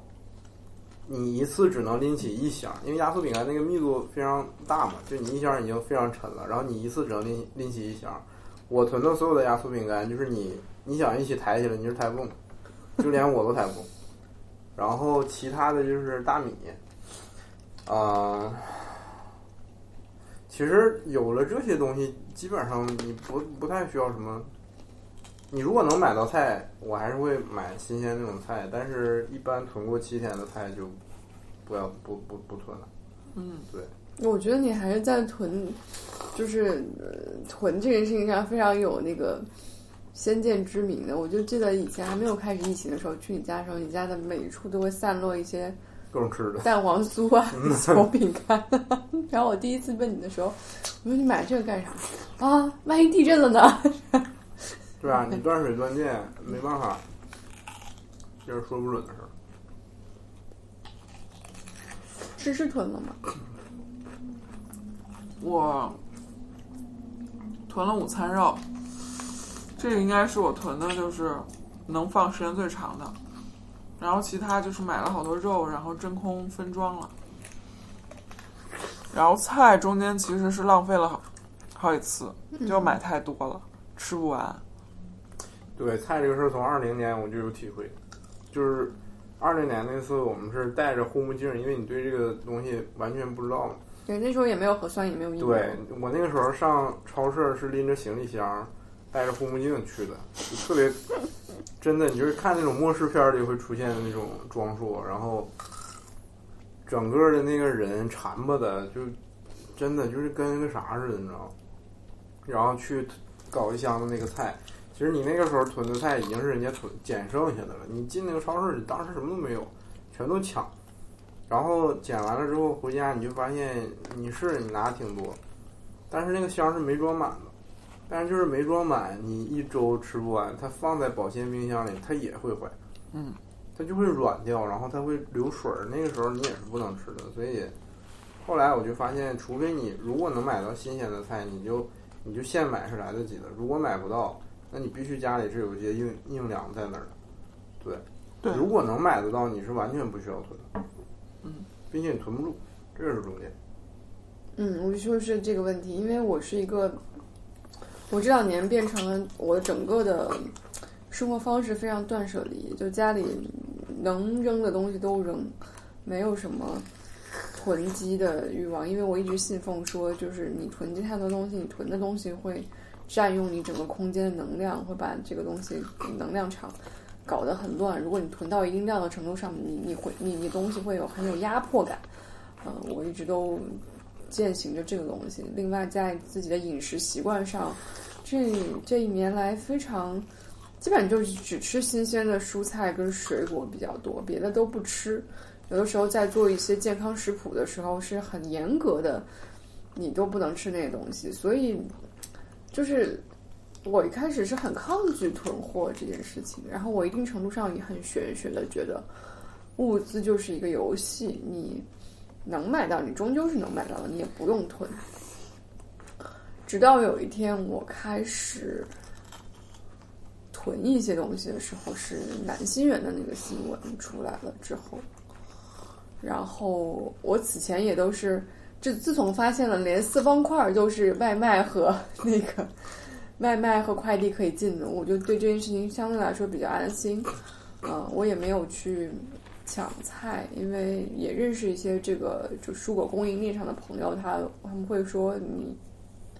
没有必要，因为那个北京现在的整个的供应是充足的。就直到南新园被拉走的那个新闻出来之后，我我有点恐慌，因为离跟我们是一个一个一个一个乡政府管辖的。然后我那天就我以前不是山姆会员店的会员，我那天就买了山姆会员会员，然后从山姆买了一些战备级别的物资，比如说核战核战山姆的那个卷筒纸买了三十卷，很大一卷，现在放在我们家阳台的那个榻榻米下面，还有，反正还有一些就是这种呃跟战毛虫一个级别的东西，然后放起来了。嗯，我可能一直会等到那些东西一直都坏都不会吃它，但是它的存在可能会给我提供一定程度上的安全感。嗯你知道那天我去玉梅的屋，玉梅是个小女孩嘛，她那个屋里的东西就是非常那啥用的。平时她也她也不是那种就是花钱怎么花钱的人，并且他花钱也是非常节省、挺勤俭的一个小孩儿。有一天我在他屋里发现他囤了一个一个末世核战收音机，就这么大。然后这收音机有几个功能是震震惊我了，你知道吗？就是这个收音机它它是能收音的，然后防水，然后我想想啊，它，嗯，它上面还有一个 SOS 的一个，嗯嗯，一个一个一个一个按钮。我说这个干啥干啥用的？他说你别摁，你摁了就会发出那种特别高频、尖尖利刺耳的那种声波来吸引周围的注意。然后，然后除了这个以外，还有一个那个前面有一个手电筒，是手电筒跟车灯一样，有一个 high beam，有一个 b 有一个 low beam，就有一个大灯，有一个远灯、远远光灯和一个近光灯。然后我说，哎，打开关怎么不亮呢？你这上电池的。他旁边抽出了一个摇杆，他说：“啊，你这个得得摇。”然后就呜呜呜在那摇起来了。我发现这是一个纯手动的一个玩意儿，就是完全是那种核战末世级别。我说你囤你囤这个干啥呀？你都有手机，你还用听收音机去找什么那个就是这种东西？我说这种东西只会在美剧里出现，你真的用得着吗？然后他说这还没完呢，他把整个这个收音机放在桌子上之后。上面有一个盖儿，我以为这盖儿里头是一个什么东西，然后咔，它打开了，又是一盏大灯，长的那种，从头到尾全都亮，比那个主灯还亮。我说你这干啥的呀？他说这个是那个看看地图用的。我我我当时就整个人下巴是 掉的，你知道吗？我说你脑子里对这个世界已经已经 绝望到这个绝望到这个程度了吗？哎呀，哎呀，反正就是，但也没准儿，说不定人最后用上。就我觉得我自觉的就是囤货这件事，我已经很过分了，你知道吗？就是已经非常 above the average 那种，有点，嗯，也有虽然说有备无患，但是从量和那种前瞻性的那种紧迫性和对你周围人那种渲染程度上。就我已经是远远超越其他人，你是到 paranoid 的程度。直到我看到那个 核战核战收音机，我当时觉得哇，嗯，人的脑子里，每个人不同的人的脑子里，对于这种东西，他的意识呈现是不太一样的，然后总会给你带来一些惊喜。对，我也有想过去学那些户外生存的技能，比如生火。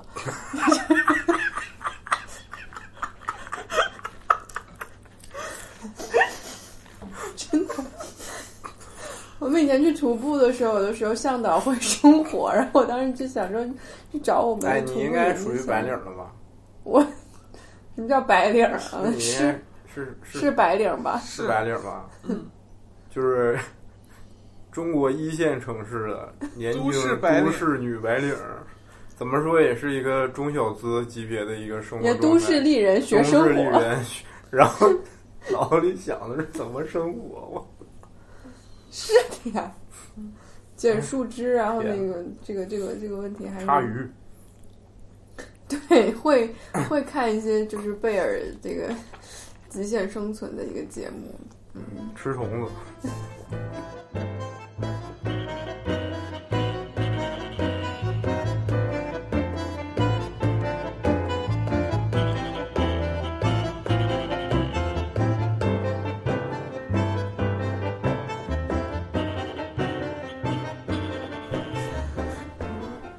对，聊回来啊，就是刚才我们讲到那个疫情里面，就讲到了 emo。哎，其实 emo 这个词还挺好玩的，我今天还那个考古了一下这个词。它最先使用的时候，嗯，好像是一个音乐的流派吧，就是什么 emotional 啊，或者是这种类似像刺猬乐队啊，或者是国外的一种比较偏情绪渲染的这种乐队。呃，或者 emo hardcore 之类的这种感觉东西，它在国内流行起来，好像是因为网易云，我依稀记得，因为网易云的那个 e 不是经常会被写成那个抑抑郁的抑，e，老网易云。对，然后底下就会说我有我 emo 了。我第一次看到 emo 这个词，我以为是 emoji 的缩写 啊，结果 结果是 emotional 的缩写不。至于，不至于。哦，但是其实我，嗯，其实网络热词很多呀，现在流行的词有很多，比如说 YYDS 啊或者什么的。但就在这些所有的词里面，我对 emo 的感觉感官还挺好的。的原因是因为我觉得它，它能够去传达一种很，你用传统的中文词汇，好像有些有些状态是挺难用单纯的是 焦虑啊，是愤怒啊，是无助啊，还是怎么样？但是 emo 就是就全盖。就是对比较概括，对嗯、它相对来说，它能把它是什么东西都混了一些，就是确实你在那个状态里，你很难分辨你到底是哪一种情绪，嗯基本上都是混在一块儿的。对，但是汉语又特别的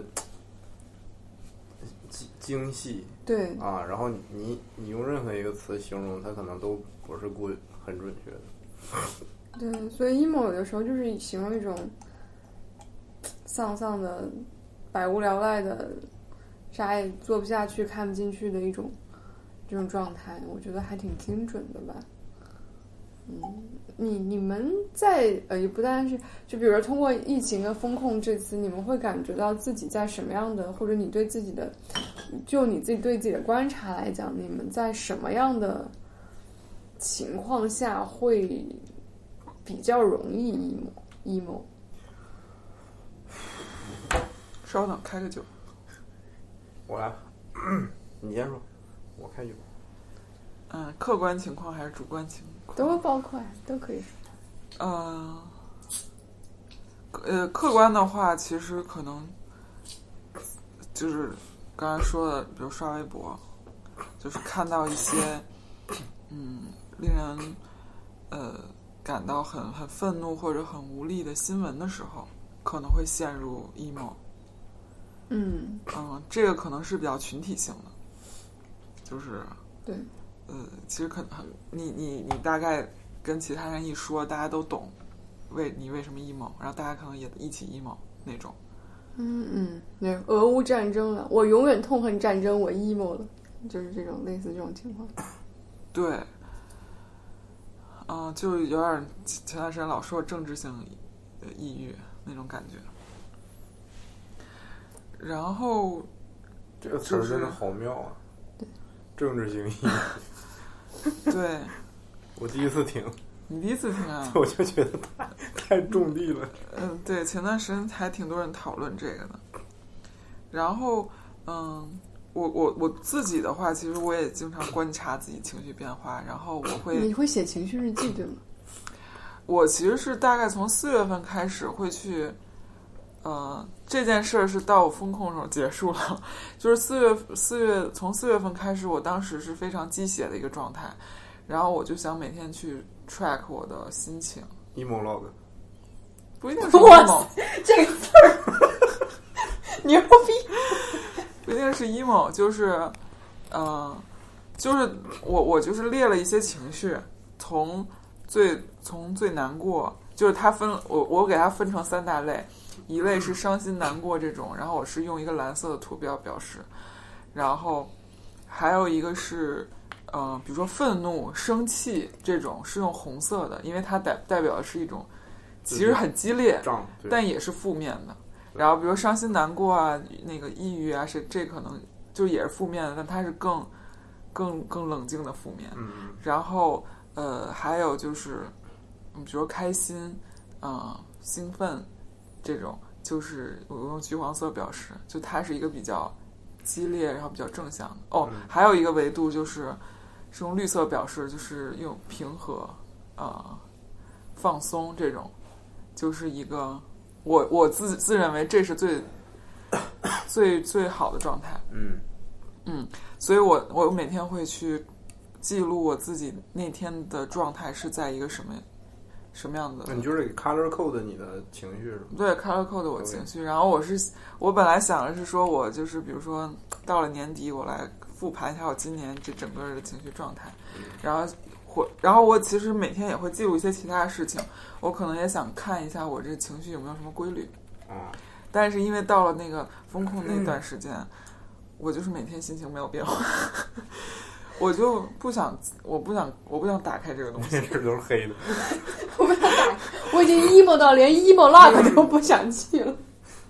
对，就是我连这个都不想，就不想不想弄。所以那你买个黑本儿，你高兴你就给他拿涂改液，你涂一笔。这也是思路反向、反向记录，对，所以这个后来就没有坚持。但是我之前其实有有去观察这个事儿，我呃一部分就跟月相有一定的关系，哦就是可能到了满月和新月的时候，情绪是比较对的，是的，是的，尤其是满月。我对之前有一次跟我妈闹了特别大的，之前我们家出事之前闹了一次特别，嗯，都，你要是相比最近这个，其实那一次真的不算啥，嗯但是也是非常戳那个，就怼在我们俩互相就谁都不放的那个劲儿上，然后他也很愤怒，我也非常愤怒，嗯。然后其实每次我们杠的点都差不多，你知道吗？然后我就非常纳闷儿，我说怎么这个时候就是那啥了？然后我就跟那个卓儿说，我说我跟我妈闹了别扭，完他说说说这啊可能跟那个这昨天满月是有关系的。就我我相信满月能让人的情绪变得特别的激烈，就是从那个时候嗯，开始。满月是个情绪放大器。对 对，是是会这样，是会这样。我我我观察我自己，大概也是能摸大概摸清这样一个规律。嗯嗯，然后主观上呢，会除了刷微博，然后嗯潮汐的变化，月相潮汐的变化，嗯，然后可能就是，如果遇到某某件呃生活中，就是除了微博那种比较遥远的事情，如果是身边的话，嗯，其实身边的事儿不太会让我陷入 emo，它可能是别的情绪，比如说是焦虑，焦虑或者是难过。嗯嗯嗯，那也算 emo 吧。不太一样。呃，我觉得 emo，当然每个人的理解不一样。我的理解是，他你其实说不出来，emo 是一个 coming from nowhere，你莫可名状，就要不就是他你不是因为一个具体的原因太多了，你说不出来是哪个原因，或者是你完全不知道是因为什么。对对对对对。但如果你是有一个很具体的原就是原因，以及你知道怎么着，我就不不我就不难过了，那我觉得这就不能算是 emo。这三个字母的概念在一次一次的讨论中变得更加的精确了。这概念，对，我们某种意义上在减损语言的失真程度，嗯，概念的失真程度。我们尽可能的不让这个，就是我们说的时候给它扣的好，在观听众的另一端抵扣的时候，你不要觉得我们说的，对吧？我们给它规范了范围，你不要听出超出那个范围的意思。我觉得可能 emo 是一种急性抑郁症，嗯，是，对对，就是就是虽然我不是可能我不是长期有抑郁症，但是可能在这个 emo 的这个阶段里，我可能有跟抑郁症相似的一些症状。症状，嗯，就它就是你不知道为什么嘛，生理性的，对。我对我自己的观察，两种情况啊，一种情况是，嗯更多的是来自于很多时候是身体上，就比如说我第二天早上起床发现自己肿了一点，水肿了，然后整个人可能身体就没有那么轻盈。嗯，无论我这一天是获得了其他的什么褒奖也好，贬损也好，好像我整个的基调是 emo 的那个感觉，就是跟我的这个身体状况有很大的关系。啊啊啊啊！对，嗯嗯我我也有，我是这跟我的颈椎有关系，就是我今天低头嘛，然后颈椎不是特别的好，你像每次这样压的时候就出那个响，就这个响声。嗯然后有的时候你看那个着凉或者风湿，它就特别明显，我就头昏脑胀。然后我傻就傻在我经常知道自己 emo 了，但是我忘了是我可能脖子不太舒服，然后就让他 emo 一天，然后我也没有解决办法。但是等到第二天，我突然想起来可以拔个罐子，然后我给拔罐子，就拔完之后突然就好了，就你你你就不 emo 了，然后我经常忘这事儿，对，确实跟身体有关系，所以还是要增强对自己的觉知，对对，就是不管是对身体还是嗯，意还识，还有一个就是跟身体有很关系的，就是我我自己对自己观察，我发现在我困而不能睡的时候，非常 emo。啊，很委屈，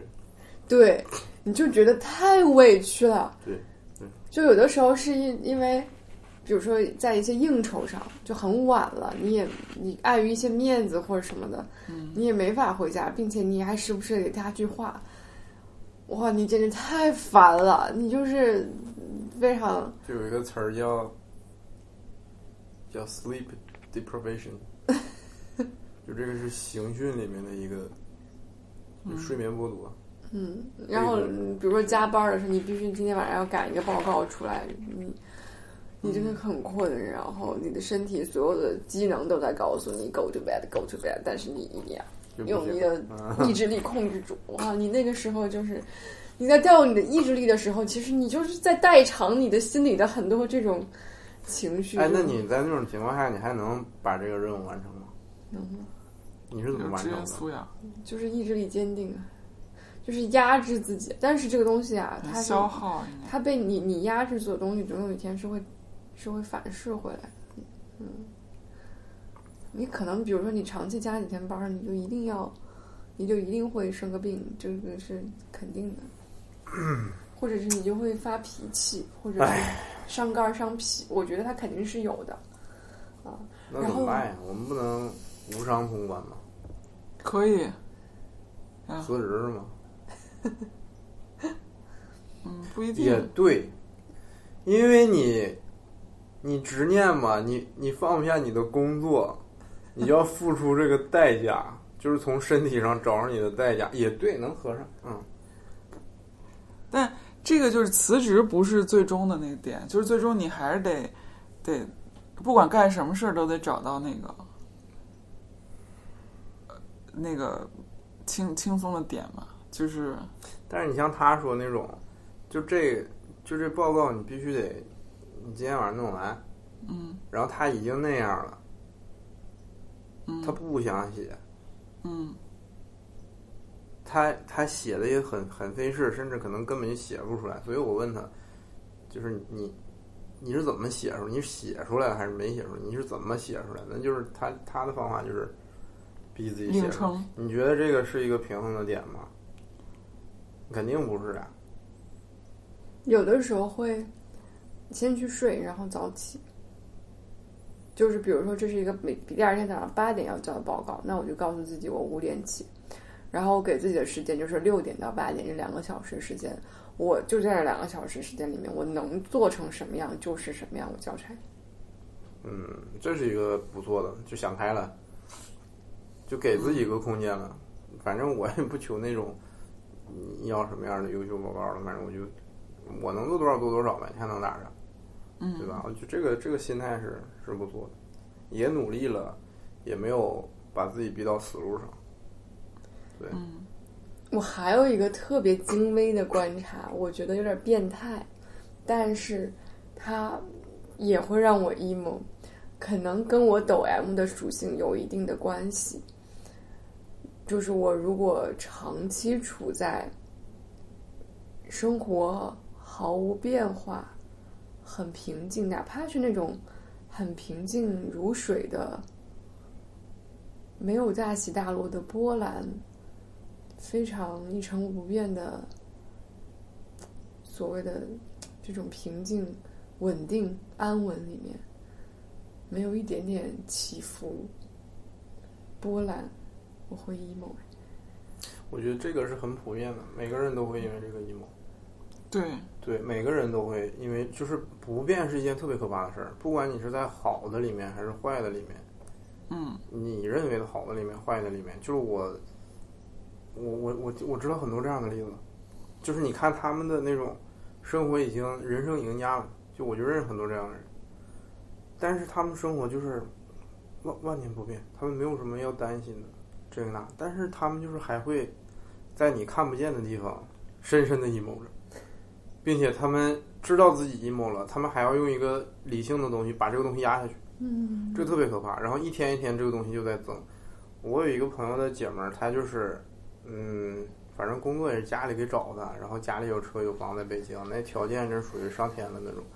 然后她就是，她有匮乏，她匮乏主要是在情感上，就是那个婚婚恋婚恋层面，然后 也。其实他他我知道他活的是非常焦虑的一个状态，并且你说他没有 emo，我觉得他每天都在 emo，但只是一他不跟你说，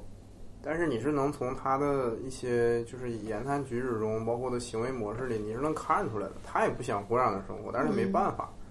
你吃了你爹这口饭，你就要付出这个代价。就是他爸给他弄到一个国企去，他想出来不想，但问题是，你你出来了，你爸托的那么多人的关系，你爸不要面子了吗？对吧？他由于这个面子，他又走不了。这个代价其实起初于他当时接了这个事儿。如果他当时就说不的话，他今天不用面临这么些就是固定的东西。你说他们不 emo 吗？全都 emo。但是他们他的条件可能是真的，就是我这个圈子里都年纪很小，你可能九六九七年的，然后也 emo。都会。你在坏的条件下，那更更不用说了，嗯对吧？长期没有一个变化，然后人在那个，我觉得都会的。就在那个一成不变里面，对，就会觉得没味儿。我我前一段时间那个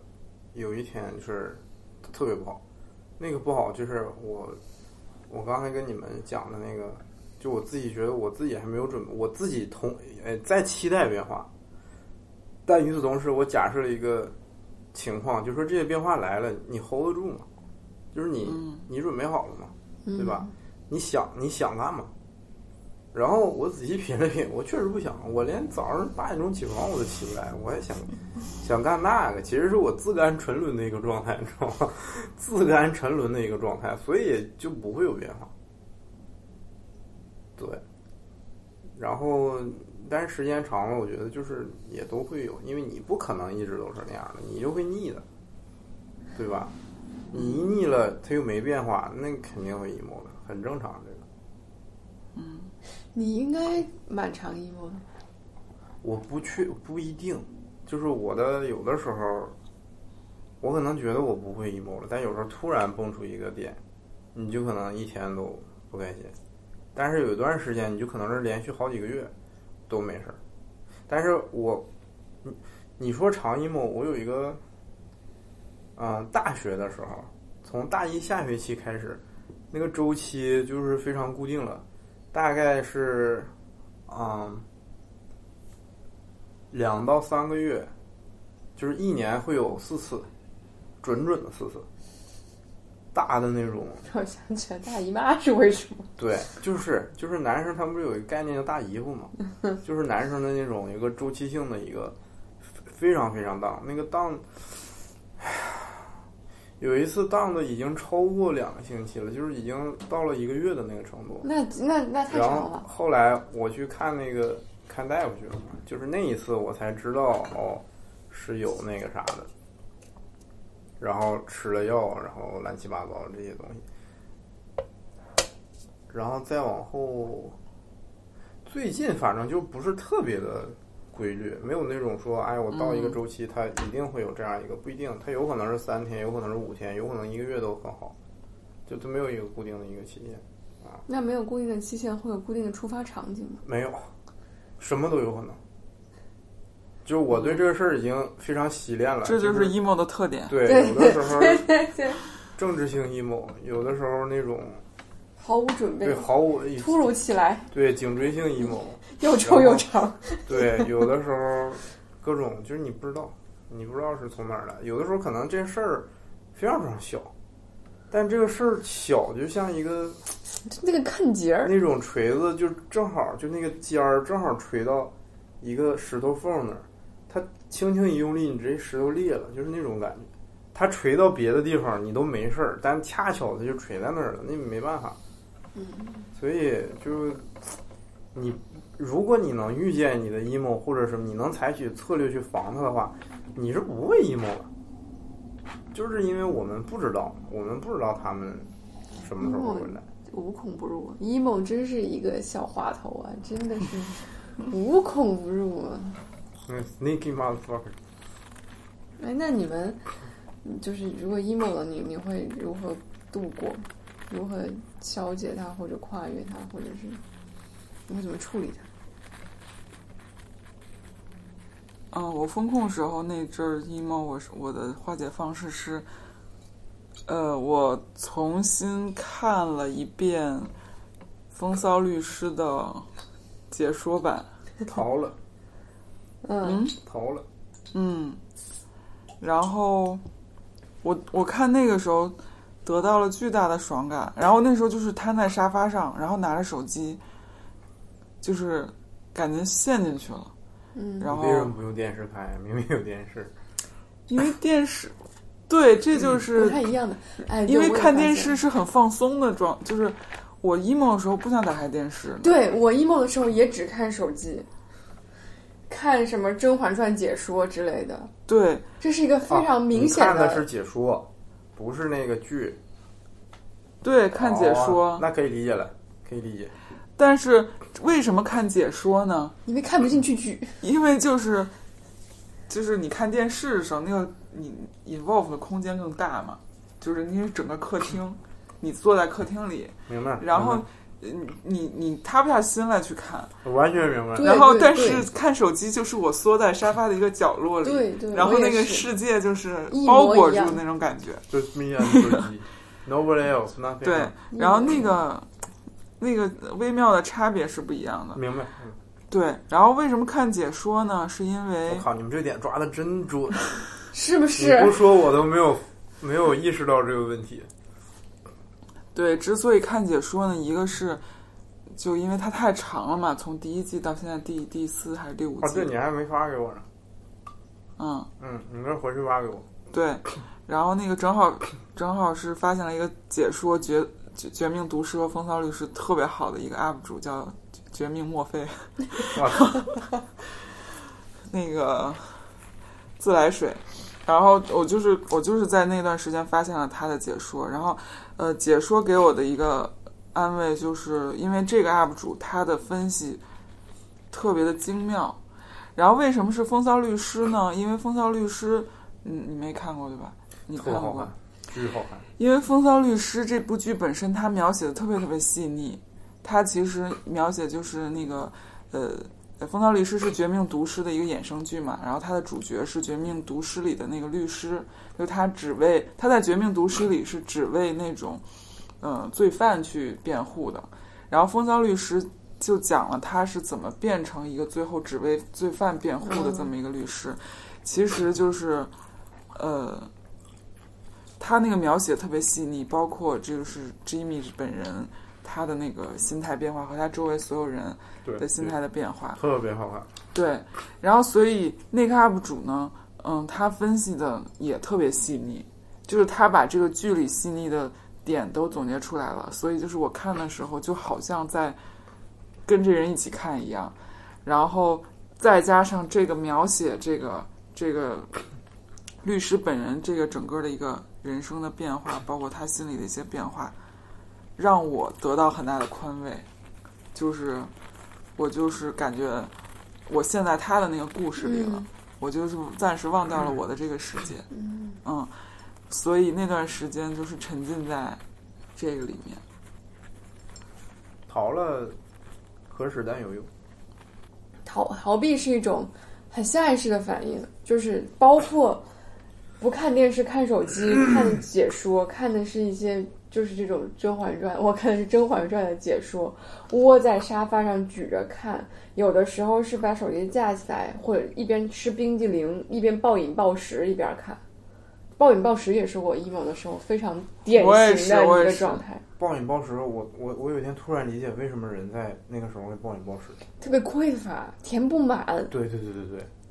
就是你感觉吃东西是在疯狂的在填补，你感觉对，你填补了一段，你就会有那种饱饱的那种感觉，但其实你发现你填补完之后，填不满。你只是你你享受那个过程，你享受那个过程，嗯，但是你吃完了之后，那个结果又没有到，你又期待那个结果，于是你又去回归那个过程，嗯，你反复去回归那个过程，就哇！我有一天吃雪糕的时候，真 的我感受到了，你知道吗？我说这这么好吃，我，然后再吃一个，然后我就发现哦，原来人们吃东西消解是这个心理。对，有些人 emo 之后就特别胖。我我二零年的时候，二零年的时候就整个人是那样的。是的，对这就是我说减肥为什么是一条心理过程，跟身体不太关系。就是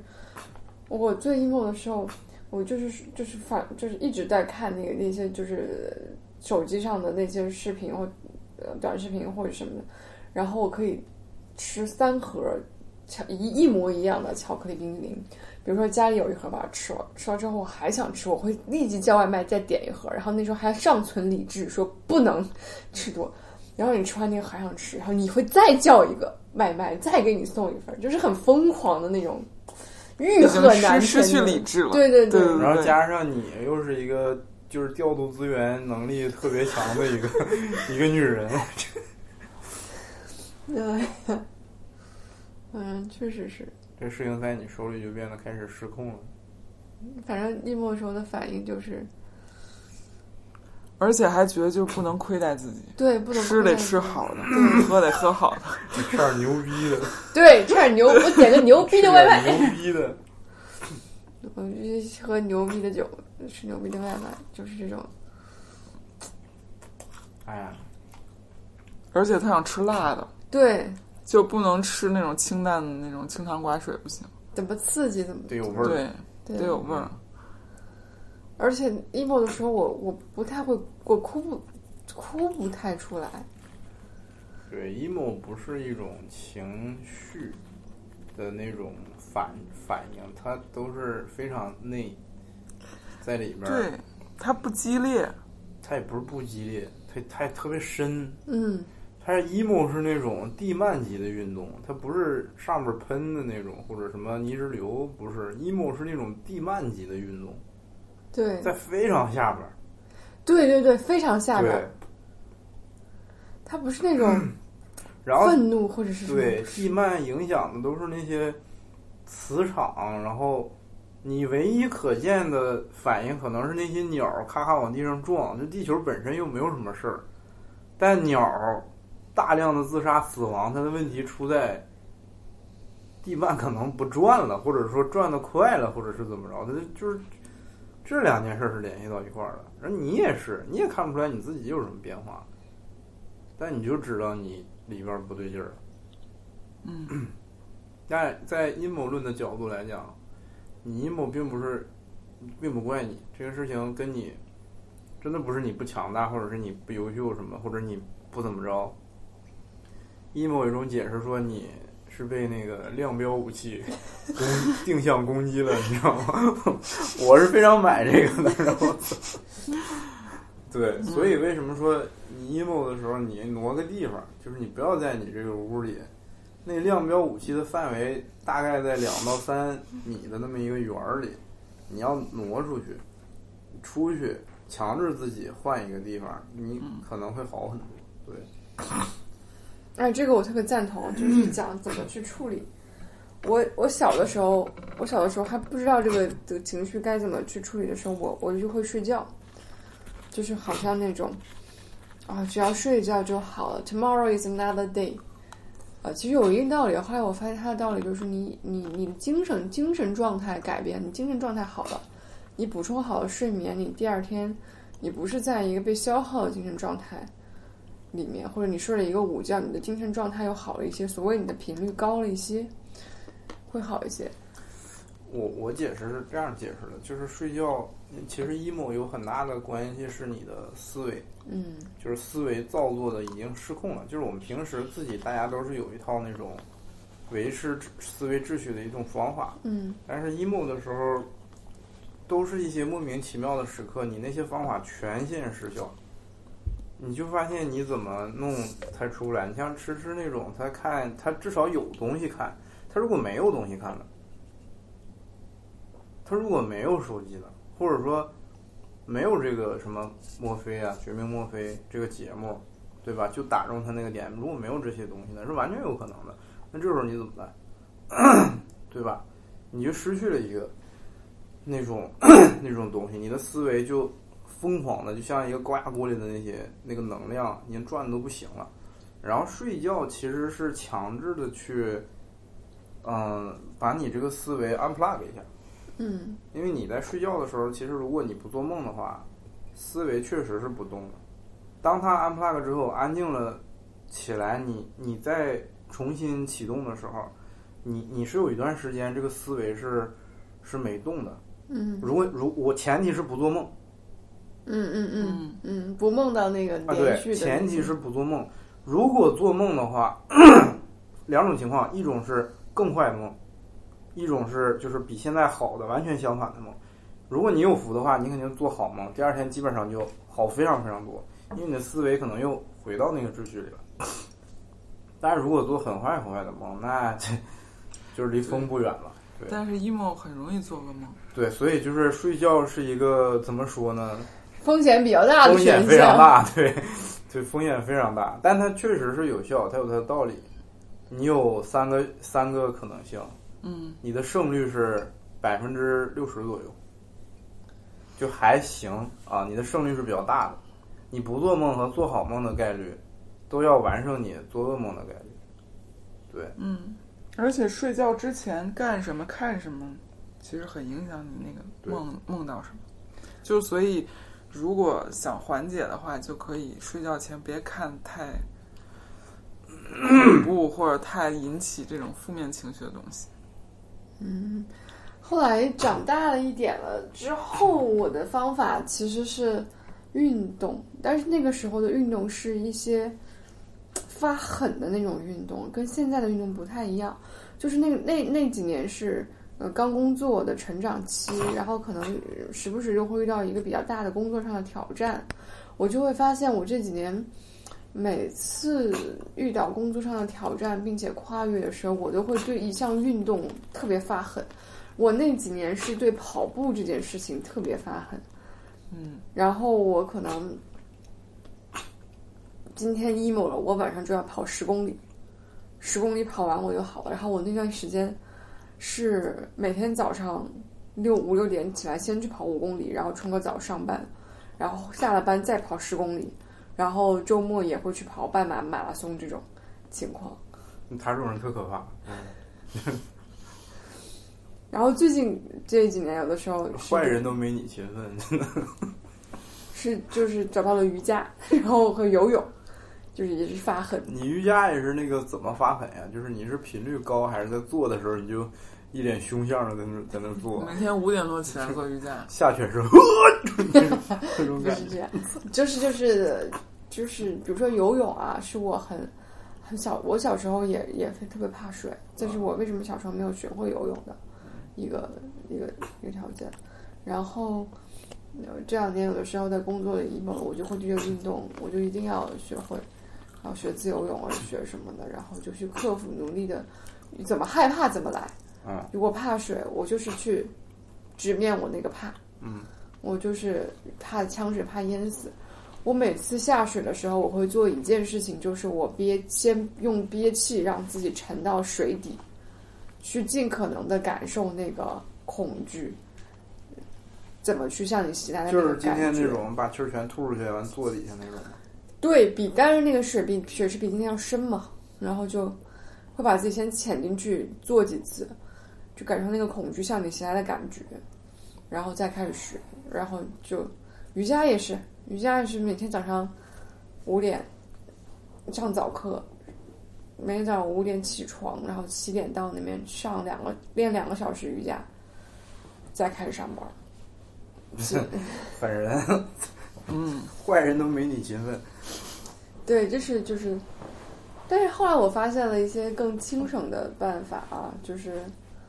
如果你 你在一个不是特别严重的阴谋的状态，你其实稍微可就像你刚才分享的那个，你走出那个区那个靶向的标的的，你可能有几平方米，你就能好一点。我的状态是你不要。你哪怕做一点改变，比如说你去冲个澡，冲个热水澡，或者你打扫一下房间，你清理一下你的垃圾，你你把你的衣柜收拾一下，或者你很精细的刷一个杯子，可能都有一些作用，一些微小的改变都会有一些作用。就是恢复精神秩序的一些方法，让你的精神、就是精神伤不要那么高，你给它先收束起来，收起来之后，你那个精神伤低了，很多东西自己就下去了。最狠的，真的就是那些，他什么精神伤，就是我精神不要了，直接就是 啥也不想，我靠，那种人也也是有的，就是防止自己 emo，那种人也是有的。嗯你会有什么？我我我我上我最近几次你会怎么处理 emo，基本都是因为颈椎着凉了，然后搞得我可能脑袋不过血，然后我就觉得可能有点儿头晕脑胀，脑袋不过血，那不是大脑封闭术，那不是应该就特别感觉哎呀昏昏沉沉。但是每次发生这种情况的时候，我都以为是我情感上或者精神上出了问题，但是经常都不是，经常都是因为身体上。嗯可能你血流不畅啊什么的，然后你就以为这个，然后你又来回一想，然后一顿辅助，你就觉得自己 emo，然后你就你就真 emo 了。然后解决方式就是拿那个气罐儿打几罐子，然后在那个胶轮上滚一滚，就是那叫什么泡沫轴，嗯拉伸、胶那个轮啊，泡沫轴，再压在那个脖子底下，就左右滚一滚，让它压的那个筋，就是怎么疼怎么压。并且一疼，你一发力，你就能听见里头啪啪响，嗯然后就知道哦，然后你在那儿躺一会儿，就基本上最最近没有那么 emo 了。我最近真的很少 emo。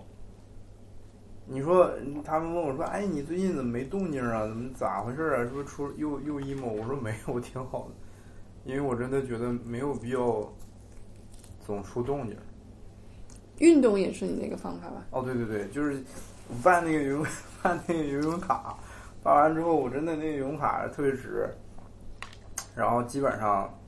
呃，反正没事儿嘛，每天都去。然后后来，唉反正你每天下午能游两到三个小时，出来整个人真的就是那个状态是不一样，嗯真的是不一样的。你嗯你想 emo 都很难，那个时候，你想 emo 都很难。然后后来封控了，那游泳馆就是暂时暂停营业。那段时间，你因为去不了游泳馆，也不是 emo，你能知道那个不是 emo，你只是觉得我操，我这怎么怎么还不开？那是一种焦躁，你知道吗？嗯，那个不是 emo，那个完全纳纳入不了 emo 的范畴。可能啊，我等了一天，我天天问你们什么时候开业啊？不行了，我这关节要锈了啊！天天抱怨，那不是 emo，就是那个跟我们现在讲的这种 emo 是相距甚远、非常非常浅表的情绪。所以你说除了那个真正开始有危机的 emo，我已经很久很久没有了。我不记得上一次除了我犯那个颈椎着凉以外。嗯的真正的 emo 是什么时候？我已经不记得了。嗯对，啊，运动这个我也觉得特别特别有，比如说我为什么选择每天早上五点去练瑜伽，就是我觉得，比如我现在的工作每天要接触很多人，然后嗯，鱼龙混杂，三教九流，你每天要做很多决定，然后你要照顾很多人的情绪，嗯，你还要在这种里面尽可能的去保持理智和做出最优的一个判断。我就觉得我必须每天早五点开始做，就是五点起床，然后做两个小时瑜伽，会是我就是在我比如说九点钟开始工作之前，我就已经把我的身心状态打开了，就是准备好了，就是无论是身体还是心灵都被激活了，然后再去迎接这一天的这些事情。哎，我能插一句，问一嘴，就是你当时啊，为什么想到问这一个？就是因为你刚才说了那句，你说你这个工作每天要面对很多不同的人，三教九流的这些都有。嗯然后，因为我知道你做商业地产，就是就项目主控嘛，就是项目驱动。嗯然后我我知道项目是一个多么工程性的一个东西，就是大大小小从头到尾，这个这个我是体验过的。嗯所以，然后你面临的这些呃人和情况，就在在我这儿看来，就你刚才说那一句话，我就我就 P 有点 PTSD 了，你知道吗？然后，所以后来我决定的是，我我可能当不了制片人，但是我能当一个很好的做内容的人。我当不了制片人，就是因为我做不到你说的这种，就是你你去面对很很多很多这种不同的人你要对每个人不同的能量，你要进行斡旋，要做出最优解，然后并且做这种决策，并且你你在和他们面对面的时候，你都不用说什么，你们已经开始在交流了。这个交流是通过行为、眼神，你所有的一切打扮，就这种非语言性的沟通，他他就是这件事对我来说太难了。他要要求你的处理器还是很精微抑郁，必须是四核以上那种。，对，所以说，可能对你来说，这已经是一个家常便饭，就是你能 handle 的一个非常，也不能说轻松吧，你就是说上道了，你开始摸到它的门道了，并且你有自己的的方法论去做它。但这件事儿你扔给我，你你你不如把我流放吧，真的，你给我流放到边疆，我给你戍边去。嗯这这我都认。所以我想问的就是，你当时为什么？你你有没有，啊、就你在从业之前，你有没有想过这份工作现在的状态是这样的，并且第二个就是，他是这他已经是这样的了，你是怎么接受，并且就你你都我说明白了吗？明白。啊，我当时想过，我还挣扎过。对呀、能不能分享一下这个历心路历程呢？我太好奇了，就是我对每一个人做出他们自己或者在别人眼里看来就是非常不可能的那种那种选择的时候，我都非常好奇是什么，到底是什么东西在驱使着他们在这个选择上走到今天，并且嗯因为不是没有什么趋势，就是命运，没有什么趋势，就是你最后会被一个会被那个宇宙安排好的，安排的明明白白你喜欢这个事儿吗？我我想问一下。我不排斥啊，我不我我不是说喜欢不喜欢，我擅长。我以前不会面对我，我我挣扎过，因为我们都是学新闻出身的嘛，都是对内容。我一开始也会觉得我应该是一个，我希望我是一个做内容的人，我我不我想去做一个珠子，我不想做那个珠串儿，因为我觉得我也我也能看到，那做珠串的人要制片人、制作人，他每天要解决那么多鸡零狗碎的问题，每天要，比如说导演他要实现一个想法，我就是要在一个有湖的地方拍一个什么样的玩意儿，哪天拍都谁谁谁。他有这样的一个想法，大家都认可这个想法，制作人也 OK。那导演就我完成我的创意了，是就剩下的制作人就是我从哪儿给你调度这些东西，我从哪儿给你找演员，找这些确确保那天，包括什么天气也好，各方面孵化到都到位，去实现你这个东西。我当然知道那个是更，所以你是觉得你擅长做这件事？我不是，我一开始是挣扎过的，我一开始是觉得我应该是去做内容的，就是你拒绝。你擅长这件事儿这个事实是吧？对我拒绝我我我拒绝我那个时候也没有那个时候也没有觉得自己是擅长这个事儿的，只是是从哪个点发现你自己擅长这个事儿？我首先是发现了我并不擅长做内容，那不代表你擅长做这件事儿啊。对，就是我首先是发现了我并不擅长单打独斗，自己在那吭哧吭哧吭哧出一个特别牛逼的东西啊。我所有的灵感，所有东西都是在这些交互里面发生的。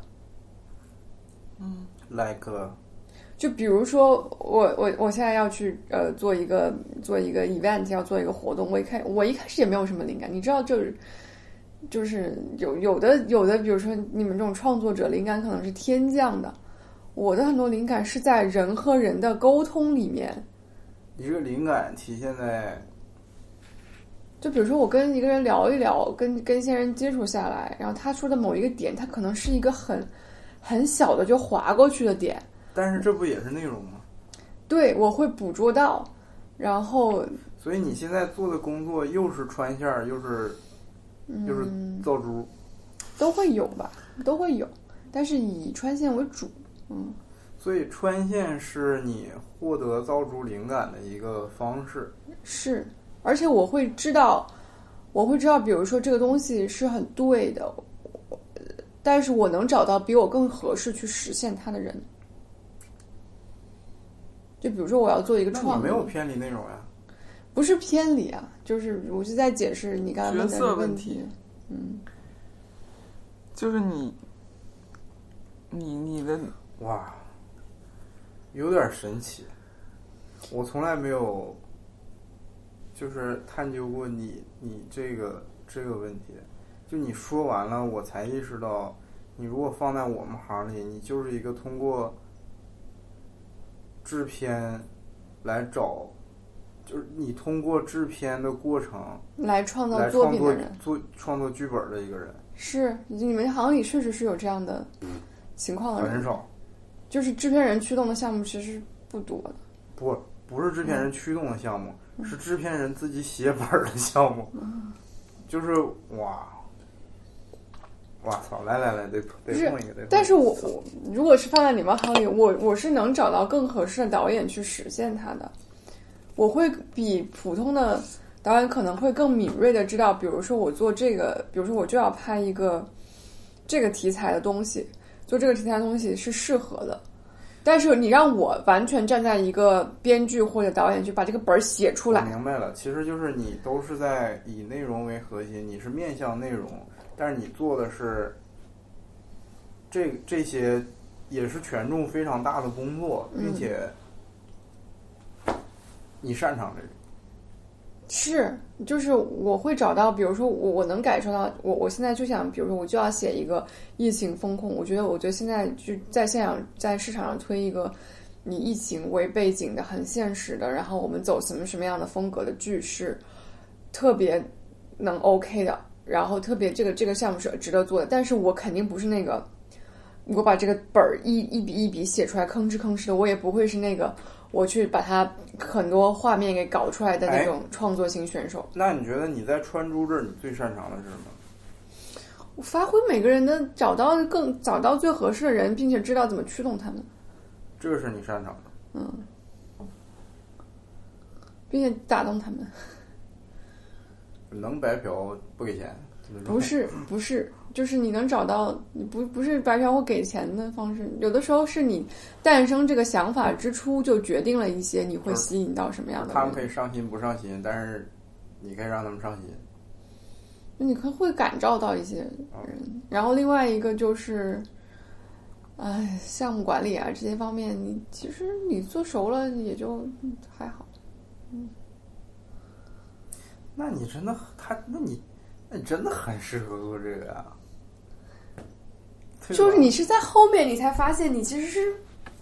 就是你的命运嘛，你就逃不掉嘛，你 你你就是有点有有点擅长，有点意思。但是我我觉得擅长这个事情，就是你你认为你擅长，你就擅长。对，你如果呃，很抗拒，你就可能也你如果现在就是说你你你擅长创作，其实你你可能就擅长创作了，但是你选择了你你你认为能我对创作还不够笃定，所以对，所以我觉得你也是，就是你认为你擅长创作，呃，但也许你其实有有很那强的个沟通协协调能力，但是你你不认为你擅长它，但你某一天你认为你擅长它的时候，你其实就擅长了。我我我很擅长沟通和那啥，对你你其实但我挺擅长沟但我，不喜欢，就是我是这么分的。那也行，对，就是我知道我我跟人沟通是没什么问题的，但是我我不喜欢跟人沟通，就是，但你要让我非得去去打动他，我也能，我就是觉得，哎，干嘛呀？我打动你，我打动你干嘛呀？对不对？没有那个，嗯，我明白。哇塞！来来来来来来，这这这个问题问的好。就是我觉得每个人生出来都是有他的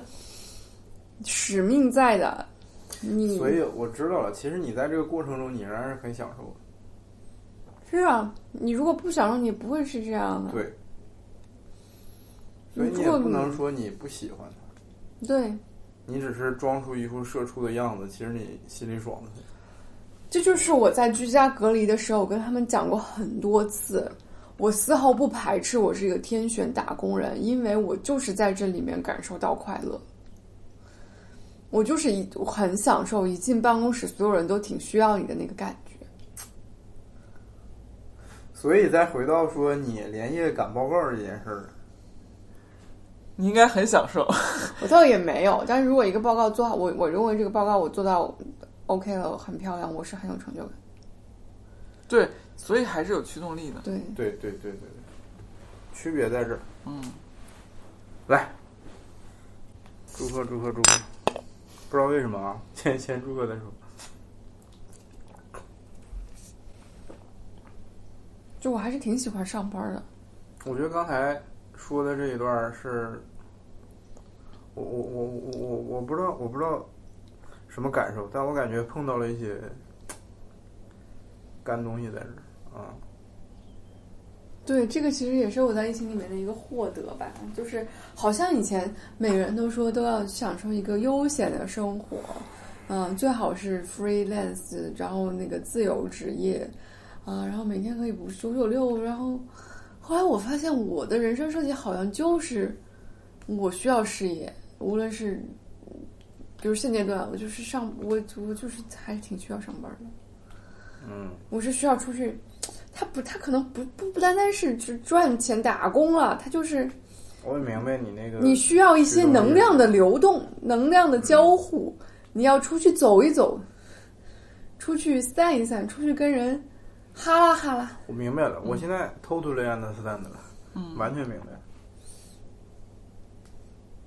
要不然你可能就得跟那个狗没有本，他每天都得出去遛一下它，就是一个道理。，完全明白，完全明白。你流动一下你的能量，然后再获点获得一点新的能量，你你就是这个感觉。对他也是维持这样的一种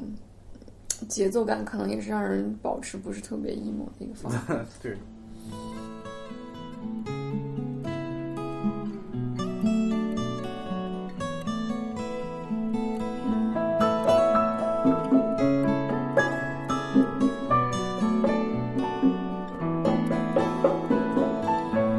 要谈什么分离，我不会因为这样而哭泣。那只是昨夜的一场梦而已。不要说愿不愿意，我不会因为这样而在意。只是昨夜的一场游戏，那只是一场游戏，一场梦。虽然你影子还出现我眼里，在我的歌声中早已没有你。那只是一场游戏，一场梦。不要把残缺的爱留在这里，在两个人的世界里，不该有你。嗯，为什么道别离，又说什么在一起？如今虽然没有你，我还是我自己。说什么此情永不渝，说什么我爱你，如今依然